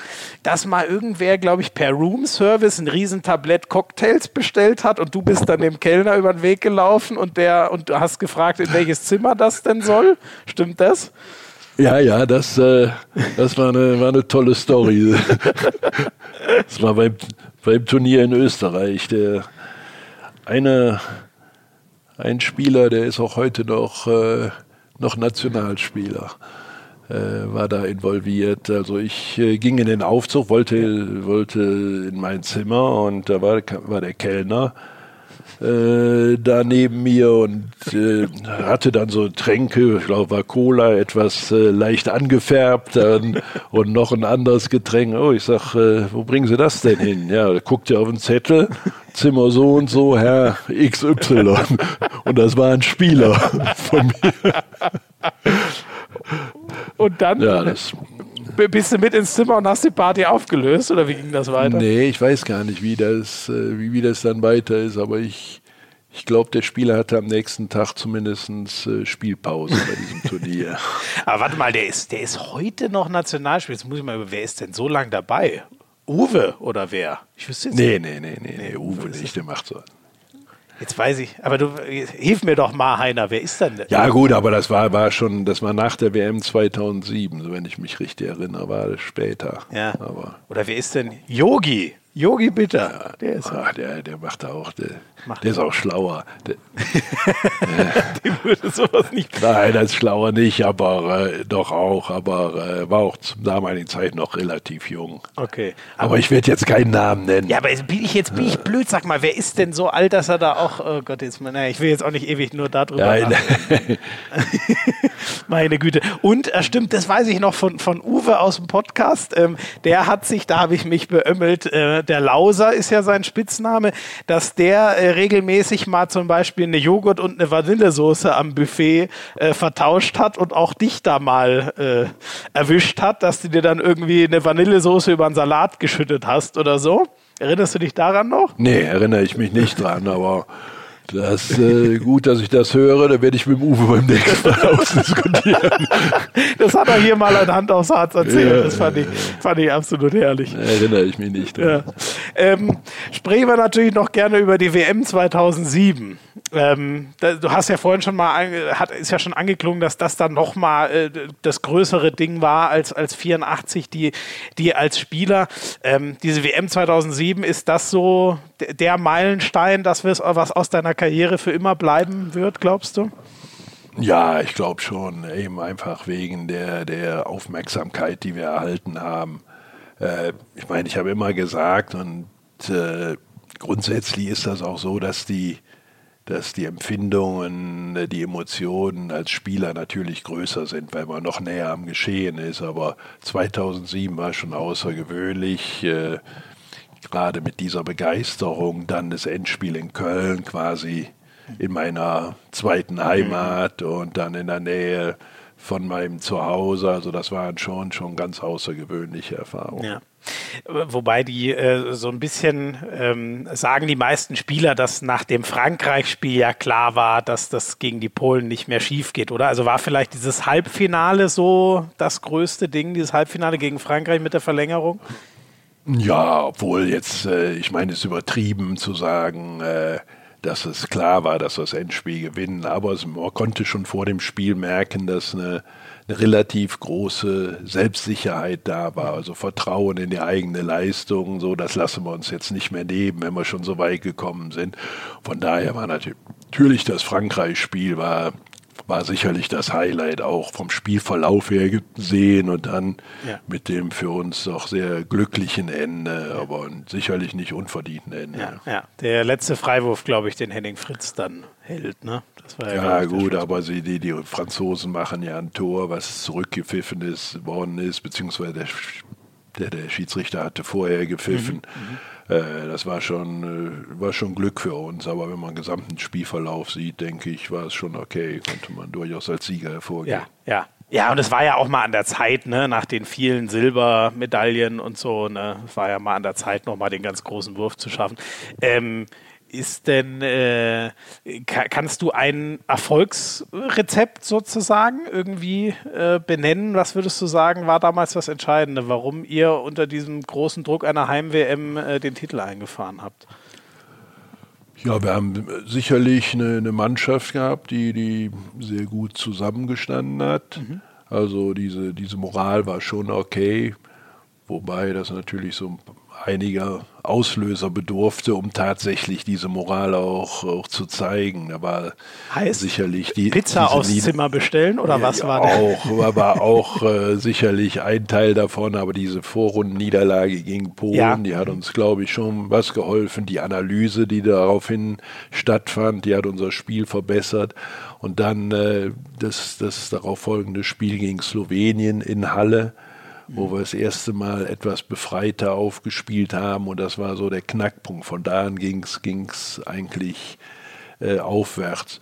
Insgesamt gesehen sicherlich war wichtig, äh, die, die Torhüterleistung, dass Henning, der ja vor dem Turnier Riesenprobleme hatte, äh, dann im Laufe des Turniers so eine Topform gefunden hat, dass Yogi auch da war, als er gebraucht wurde. Ja. Die Abwehr grundsätzlich, äh, das war eigentlich immer so unsere Grundlage, obwohl wir im Training weil es also eher unser Schwachpunkt war, mehr am Angriff gearbeitet haben, aber mhm. die Abwehr war immer bei uns die Grundlage zum Erfolg, sowohl 2004 als auch 2007. Mhm. Und im Angriff haben wir natürlich äh, aufbauen können auf dem taktischen Repertoire, das sich über viele Jahre entwickelt mhm. hatte und zumindest die, die Leistungsträger oder die, die schon länger dabei waren, das auch total verinnerlicht hatten, was wir spielen wollten gegen unterschiedliche Abwehrsysteme und so weiter. Und das war sicherlich die, die Grundlage, obwohl die Franzosen sicherlich gerade vom Angriff, von der individuellen Stärke uns äh, überlegen waren. Aber wir, ich glaube, dass wir handballtaktisch schon da ein bisschen besser waren. Ja, ja. Das heißt, klingt so ein bisschen auch irgendwie so, dass das Ende einer langen Reise, worauf ihr hingearbeitet habt. Ja, sicher. Wir haben schon kontinuierlich gearbeitet, haben immer aufgebaut auf dem Bestehenden, natürlich auch mal ein paar Veränderungen gebracht. Und wir sind ja auch nicht immer vom Glück begünstigt worden, muss man ja sagen, über die Jahre hinweg. Wenn ich sehe, dass ein Daniel Stephan keine einzige Weltmeisterschaft ja, gespielt hat. Und das war der Mann, als ich Bundestrainer wurde, von dem ich gesagt habe, dass die der, der Eckpfeiler der Mannschaft. Um ihn herum baue ich die Mannschaft auf und der war bei keiner Weltmeisterschaft dabei. Ja. Dann haben wir sicherlich auch, auch Pech gehabt äh, 2001 in Frankreich, als wir da in der letzten Sekunde noch ein Tor äh, von Jackson Richardson kassiert haben, dadurch nicht ins Halbfinale gekommen sind. 2002 sind wir von den Schiedsrichtern um es mal gelinde gesagt, aus leicht benachteiligt worden. War, war, das das Spiel, wo du dann so mit erhobener Faust? Nee, das war es ah, 2009. Nein, das, Ach, war, das war so. Da, da es war äh, in, in äh, Schweden gegen Schweden und da schießt, wirft äh, Florian Kehrmann eigentlich eine schnelle Mitte direkt ins Tor.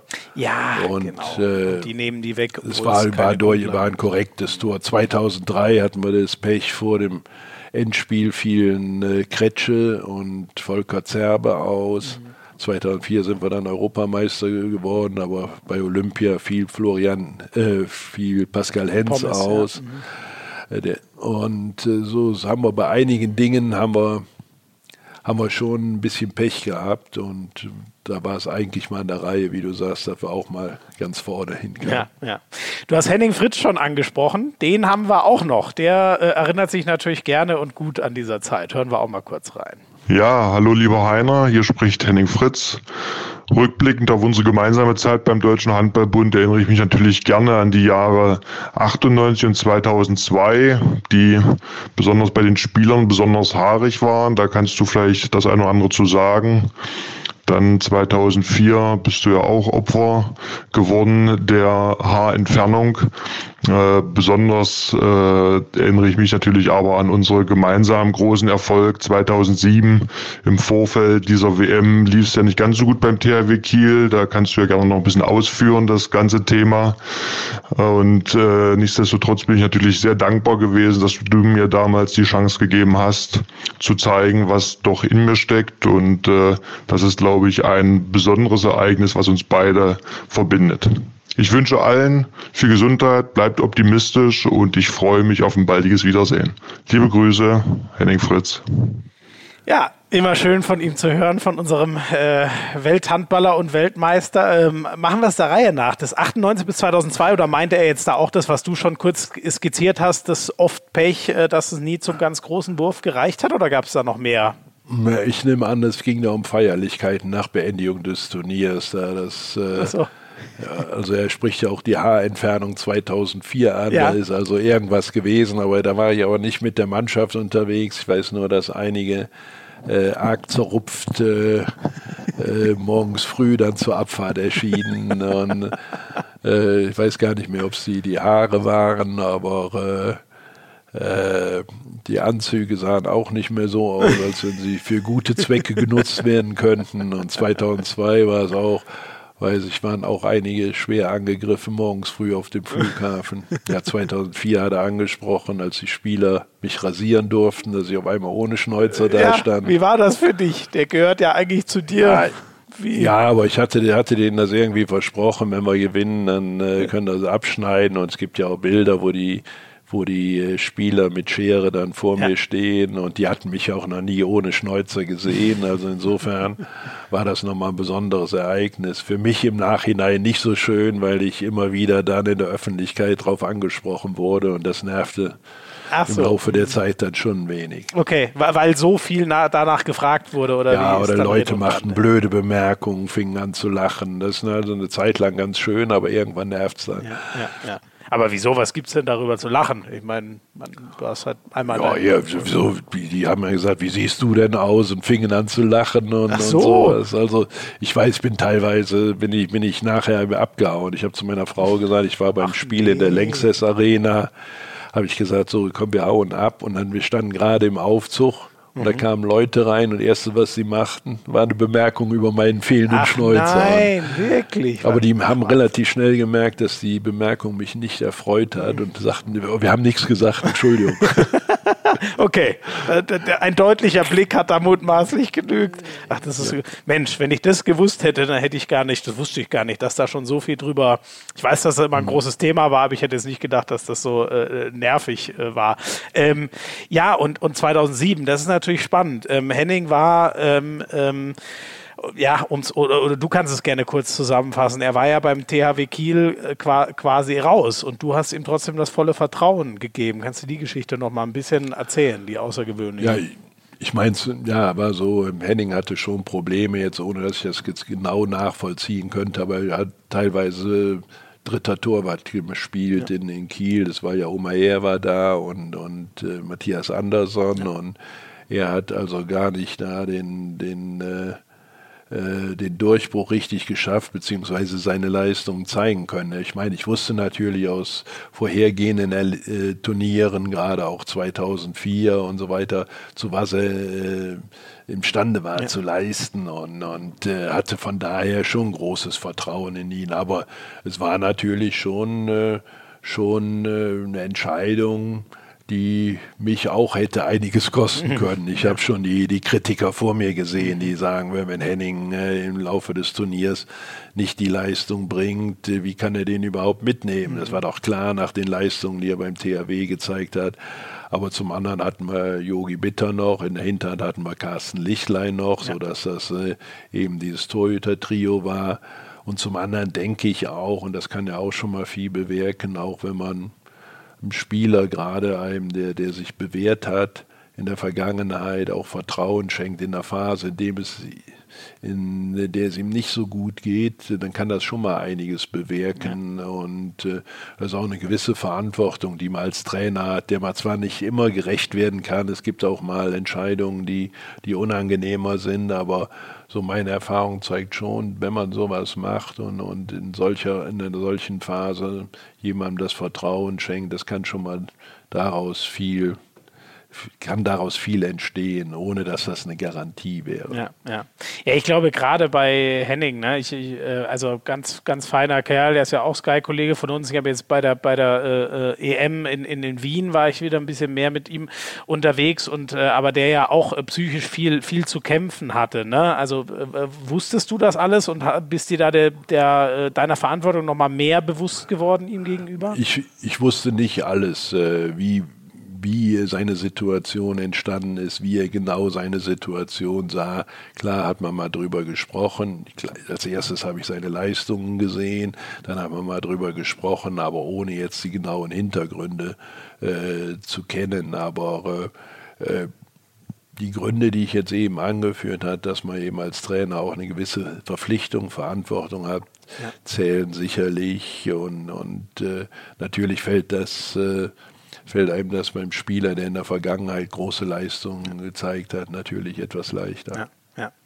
Ja, vor allem eben 2004 hast du ja schon gesagt. Und dann, aber ich finde das eine Wahnsinnsgeschichte, wie er den Burnout überwindet und eine Riesenkarriere dann ja nochmal, die er eh schon davor hatte, aber nochmal hinlegt. Das ist schon eine, eine irre Geschichte. Ähm, ein, eins zum Finale würde ich gerne nochmal kurz mit dir besprechen, wie du das in Erinnerung hast. Das hat Yogi Bitter sehr spannend in der letzten Ausgabe erzählt. Ähm, er kam ja rein, als Henning sich im Finale, äh, der, unser Riesenrückhalt verletzt, ähm, raus muss und dann kommt Yogi Bitter rein und äh, kriegt erstmal keine Hand an den Ball und er hat gesagt, er hat schon die Schlagzeilen vor sich gesehen, so in die Richtung, bitter versaut das Finale, so ungefähr. Also der, das war wirklich heftig für ihn. Ähm, wie, wie, hast du das von, von außen erlebt? Hattest du auch das Gefühl, oh Gott, jetzt geht das doch nochmal in die Binsen?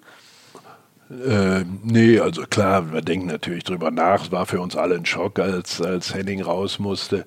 Aber ich habe das nicht so in Erinnerung, dass man sagen hätte sagen müssen, so den Ball muss Yogi, hätte Yogi halten müssen oder mhm. den Ball. Ja. Und ich glaube, er hat dann, äh, äh, dann durch sogar durch einen Kopftreffer. Ein Tempo-Gegenstoß, äh, glaube ich, an den Kopf. Gegenstoß bekommen, in den Kopf. Und da war er, war er dann voll da. Also wie das, wie das bei Torleuten schon mal, schon mal so ist. Aber ich kann mich natürlich in Yogis Situation reindenken. Und er war, glaube ich, auch in der, in der damaligen Phase, er war ja auch noch relativ jung, mhm. äh, 23, 24. Mhm und äh, war ja natürlich noch nicht so stabil, wie es heu heute sicherlich ist. Ja. Also, dass er da eben, dass, er da, dass da ihm ein paar Dinge durch den Kopf gingen, ist, ist, ist sehr gut nachzuvollziehen. Ja, ja. ja, ich glaube, heute ist der ja ein, wenn der vor einem, dem, da brennt nichts mehr an, ne? Der, der hat nichts mehr zu beweisen. Ja, das ist jetzt eine, eine andere Situation. Er muss nichts mehr beweisen, er hat Selbstvertrauen, ist gereift als Persönlichkeit und dann geht einiges schon mal ein bisschen einfacher. Ja. Heiner, eine letzte Frage hatte ich noch, die mir unser äh, Team vom Podcast mit an die Hand gegeben hat. Die Geschichte kenne ich ehrlich gesagt nicht. Auf meinem Zettel steht noch, du hast auch mal zwei Teamkonkurrenten gemeinsam in ein Zimmer versteckt, äh, gesteckt. Verbunden mit der Frage, was dann passiert ist. Was kannst du uns dazu sagen? Ja, das äh, war eine krasse Fehlentscheidung meinerseits. Oh, okay, ja. ich habe das öfters gemacht, aber bei der Situation, die du gerade ansprichst, geht es ja wahrscheinlich um meinen Freund Kretsche. Mhm. Okay. Und, äh, und Sven Lakenmacher, die damals kein gutes Verhältnis zueinander okay. hatten. Und mhm. da, die habe ich zusammen bei Olympia in Sydney in ein Zimmer gesteckt weil ich gedacht habe, da sind sie gezwungen, äh, sich untereinander auszutauschen und dann kann sich dieses äh, dieses Verhältnis ein bisschen äh, lockerer darstellen, aber das, das hat nicht geklappt. Das ist natürlich bei einer solchen Maßnahme mhm. äh, immer das große Risiko. Ich habe das häufiger schon mal gemacht, mhm. dass ich Leute, die Probleme miteinander hatten, auf ein Zimmer gesteckt habe und das kann auch kann auch klappen und hat auch einige Male mhm. geklappt, aber äh, wenn äh, bei einem die Bereitschaft oder bei beiden die Bereitschaft grundsätzlich nicht da ist, dann, äh, dann ist, es, äh, ist es schwieriger. Und das war, war eine, eine Fehlentscheidung von mir. Da. Und das heißt, die haben sich dann richtig, waren gar nicht nee, kompatibel? Aber, aber die, die, haben, die haben nebeneinander hergelebt. Die haben nicht miteinander, wie es eigentlich sein sollte, gerade bei so einem Turnier. Und das ist ja der Vorteil, äh, dass man zu zweit am Zimmer ist. Eigentlich miteinander Dinge zu machen. Der eine kann dem anderen helfen, man kann diskutieren mhm. über gewisse Dinge mhm. und äh, das ist also nicht passiert und äh, muss sich im Nachhinein schon als, als Fehlentscheidung von mir okay, okay. eingestehen. Ja, ja. Aber äh, haben sie dir dann übel genommen oder konnten sie so hinnehmen? ja, pff also ich glaube, sie waren beide nicht begeistert von der Tatsache, dass sie auf einem Zimmer zusammenlagen. Ja. Aber äh, da kann man auch nicht immer Rücksicht drauf nehmen. Man macht sich halt als derjenige, der Entscheidungen trägt, macht man sich seine Gedanken ja. und versucht dann die aus seiner Sicht bestmögliche Lösung zu finden. Ja. Und das ist eben halt anders, als wenn man als Außenstehender das beobachtet und sagt, oh, wie kann man so eine Entscheidung treffen? Also man macht sich ja schon seine Gedanken weg, Dinge gegeneinander ab und aber das ist eben das Los eines desjenigen, der die Entscheidung treffen ja, muss. Ja.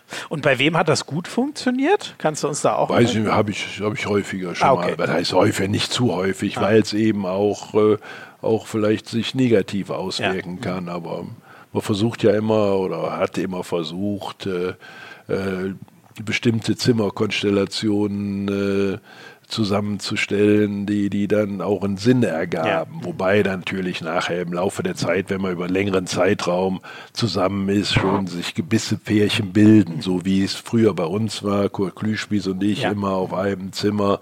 Das hat auch Stenzel gewusst, dass wir uns beide da am wohlsten fühlten. Ja. Oder Kretsche war nachher immer mit Blackie Schwarzer auf einem Zimmer. Mhm. Und solche, solche in Anführungszeichen Pärchen bilden sich heraus und die will man dann auch nicht unbedingt dann nachher äh, auseinanderbringen. Ja, ja. Wunderbar. Heiner, das ist äh, für den Moment ein schönes Stichwort. Wir machen noch ein ganz kurzes Päuschen und machen dann noch unsere letzte kurze Rubrik äh, Hand aufs Harz, die sieben schnellen Fragen.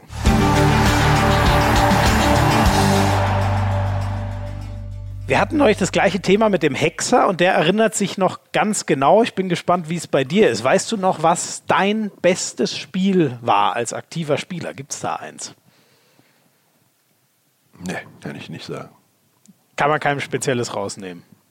Nee. Könntest du als Trainer eins benennen, wo du sagst, da habe ich äh, taktisch äh, extrem gut agiert und Einwechslung, Auswechslung und so weiter? Wüsste ich jetzt, habe ich mir auch noch nie Gedanken drüber gemacht. Also ich hoffe, es waren einige, die auf einem ähnlichen Niveau waren. War generell, glaube ich, ein ganz ordentliches Niveau. Okay, okay. Ähm, Schorsch oder Blackie, wer war denn jetzt eigentlich wirklich der Chef im Weltmeisterteam 2007? Äh, Blackie war der emotionale Leader, nachdem er zurückgekehrt ist, und äh, Schorsch der, der rationale Leader, wobei beide ja auch sehr gut miteinander harmonieren. Ja. Wunderbar. Ähm, Nikola Karabatic oder doch Mr. X? Wer ist der beste Handballer aller Zeiten für dich? Würde ich mich nieder, nie, großen Respekt vor Nikola Karabatic, mhm. aber äh, ich würde mich nie darauf festlegen. Es gibt, es gibt sehr, sehr viele, mhm. die äh, auf ganz, ganz hohem Niveau zu nennen sind, aber jetzt eine Reihenfolge mhm. äh, da zu starten, würde ich nicht mitmachen. Habe ich jetzt neulich noch mal drüber nachgedacht, aber äh, ah, ja. mhm. das äh, würde ich Ich kenne so viele Leute und ich habe den internationalen Handball äh, beobachtet. Ja, seit mein erstes WM-Endspiel habe ich 1961 in der Dortmunder Westfalenhalle gesehen. Mhm. Mhm. 9-8 für Rumänien nach Verlängerung. 9 zu 8 nach Verlängerung. Nach Bist du sicher, dass es kein Fußballspiel war? Ja, ja, ja. ja, Wahnsinn. Mit, mit Petri Ivanescu. Mhm, mhm. Und ähm, kannst du denn daran äh, anknüpfen, kannst du denn einen benennen, ähm, den du jemals trainiert oder mit dem du zusammengespielt hast? Gibt es da jemanden, wo du sagen könntest, das wäre der Beste? Oder ist das auch schwierig? Ja, der Joe ist, ist mit Sicherheit zu nennen. Mhm obwohl er seine Entwicklung noch nicht äh, abgeschlossen hatte. Vom Talent im Angriff her sicherlich ein, ein Erhard Wunderlich, der also ja. sensationelles Talent hatte, leider nicht immer austrainiert war. Mhm. Äh, und, und, auch nur Angriff gespielt hat. Also es gibt, es gibt viele, wie Karabatic, wie, wie Jicha, mhm. Wieslander ganz hoch einzuschätzen, mhm. auch als, als Allrounder und Spielerpersönlichkeit. Also äh, Horvath damals in der Olympiasiegermannschaft von 72 auch. Und, und, da könnte man so viele ja, nennen. Ich sehe schon, du tust dich, tust dich schwer, sowohl bei denen, die du selber äh, als Teamkollegen hattest, als auch allgemein. Ähm, Jetzt muss ich doch noch einmal zu dem ungeliebten Thema zurückkommen, aber da müssen wir jetzt durch. Ähm, noch einmal oder nie wieder? Was müsste passieren, damit der Schneuzer noch einmal abkommt? Da muss nur eins passieren, dass ich mir darüber im Klaren bin, dass ich das machen will. so. Sonst äh, von außen äh, müsste schon eine verdammt hohe Spendensumme für einen karitativen Zweck zusammenkommen. Mhm. Aber das ist ja heutzutage nicht so einfach. Ansonsten nur, wenn ich mich entscheide, was aber nicht äh, unmöglich ist. Ja. Ähm, und äh, war er denn 2004 das letzte Mal wirklich ab oder gab es das nochmal seitdem? Nee, danach nicht mehr. Das war das letzte Mal. Vorher hat es schon mal gegeben, nach einer deutschen Meisterschaft in Gummersbach, habe ihn auch versteigern lassen. Mhm, mh. Und einmal äh, noch zu Zeiten des Kalten Krieges mit dieser von Kurt Klüspis genannten B-Nationalmannschaft auf der Fahrt mhm. in die mhm. Tschechoslowakei. Mhm. Du musst ihn an der Grenze abmachen. Wie? Weil, Bil weil Bilder in einem, äh, in einem Visum und in einem Pass nicht übereinstimmten. Ach was. Und da, da war ein, einmal mit Schneuzer und einmal ohne und dann musstest du. Ja, das war im, im Pass war noch ohne und wie so mit Schneuzer. Und da sind wir aus dem Zug geholt worden zu drei Spielern, mussten nachts äh, irgendwo in einem Bahnhof in Chep, Eger, das äh, im Böhmerwald, da in den Bahnhof sind wir eingeschlossen worden. Morgens früh haben sie uns im Bus wieder an die Grenze gebracht. Und dann mussten wir durchs Niemandsland zu Fuß zurückgehen. Ach, Wahnsinn. Und ja, das war, war schon hart. Und dann haben wir uns aber, weil wir unbedingt spielen wollten, haben wir uns den, äh, einen, einen Schneuzer oder die Bärte bei den anderen abrasiert und dann sind neue Fotos gemacht worden und dann sind wir der Mannschaft nachgereicht. Ach, Wahnsinn. Siehst du mal, da kann man mal sehen, in was für gesegneten Zeiten wir leben. Ne? Ich glaube, Ja, das ja. ist ja heutzutage eigentlich undenkbar. Ne?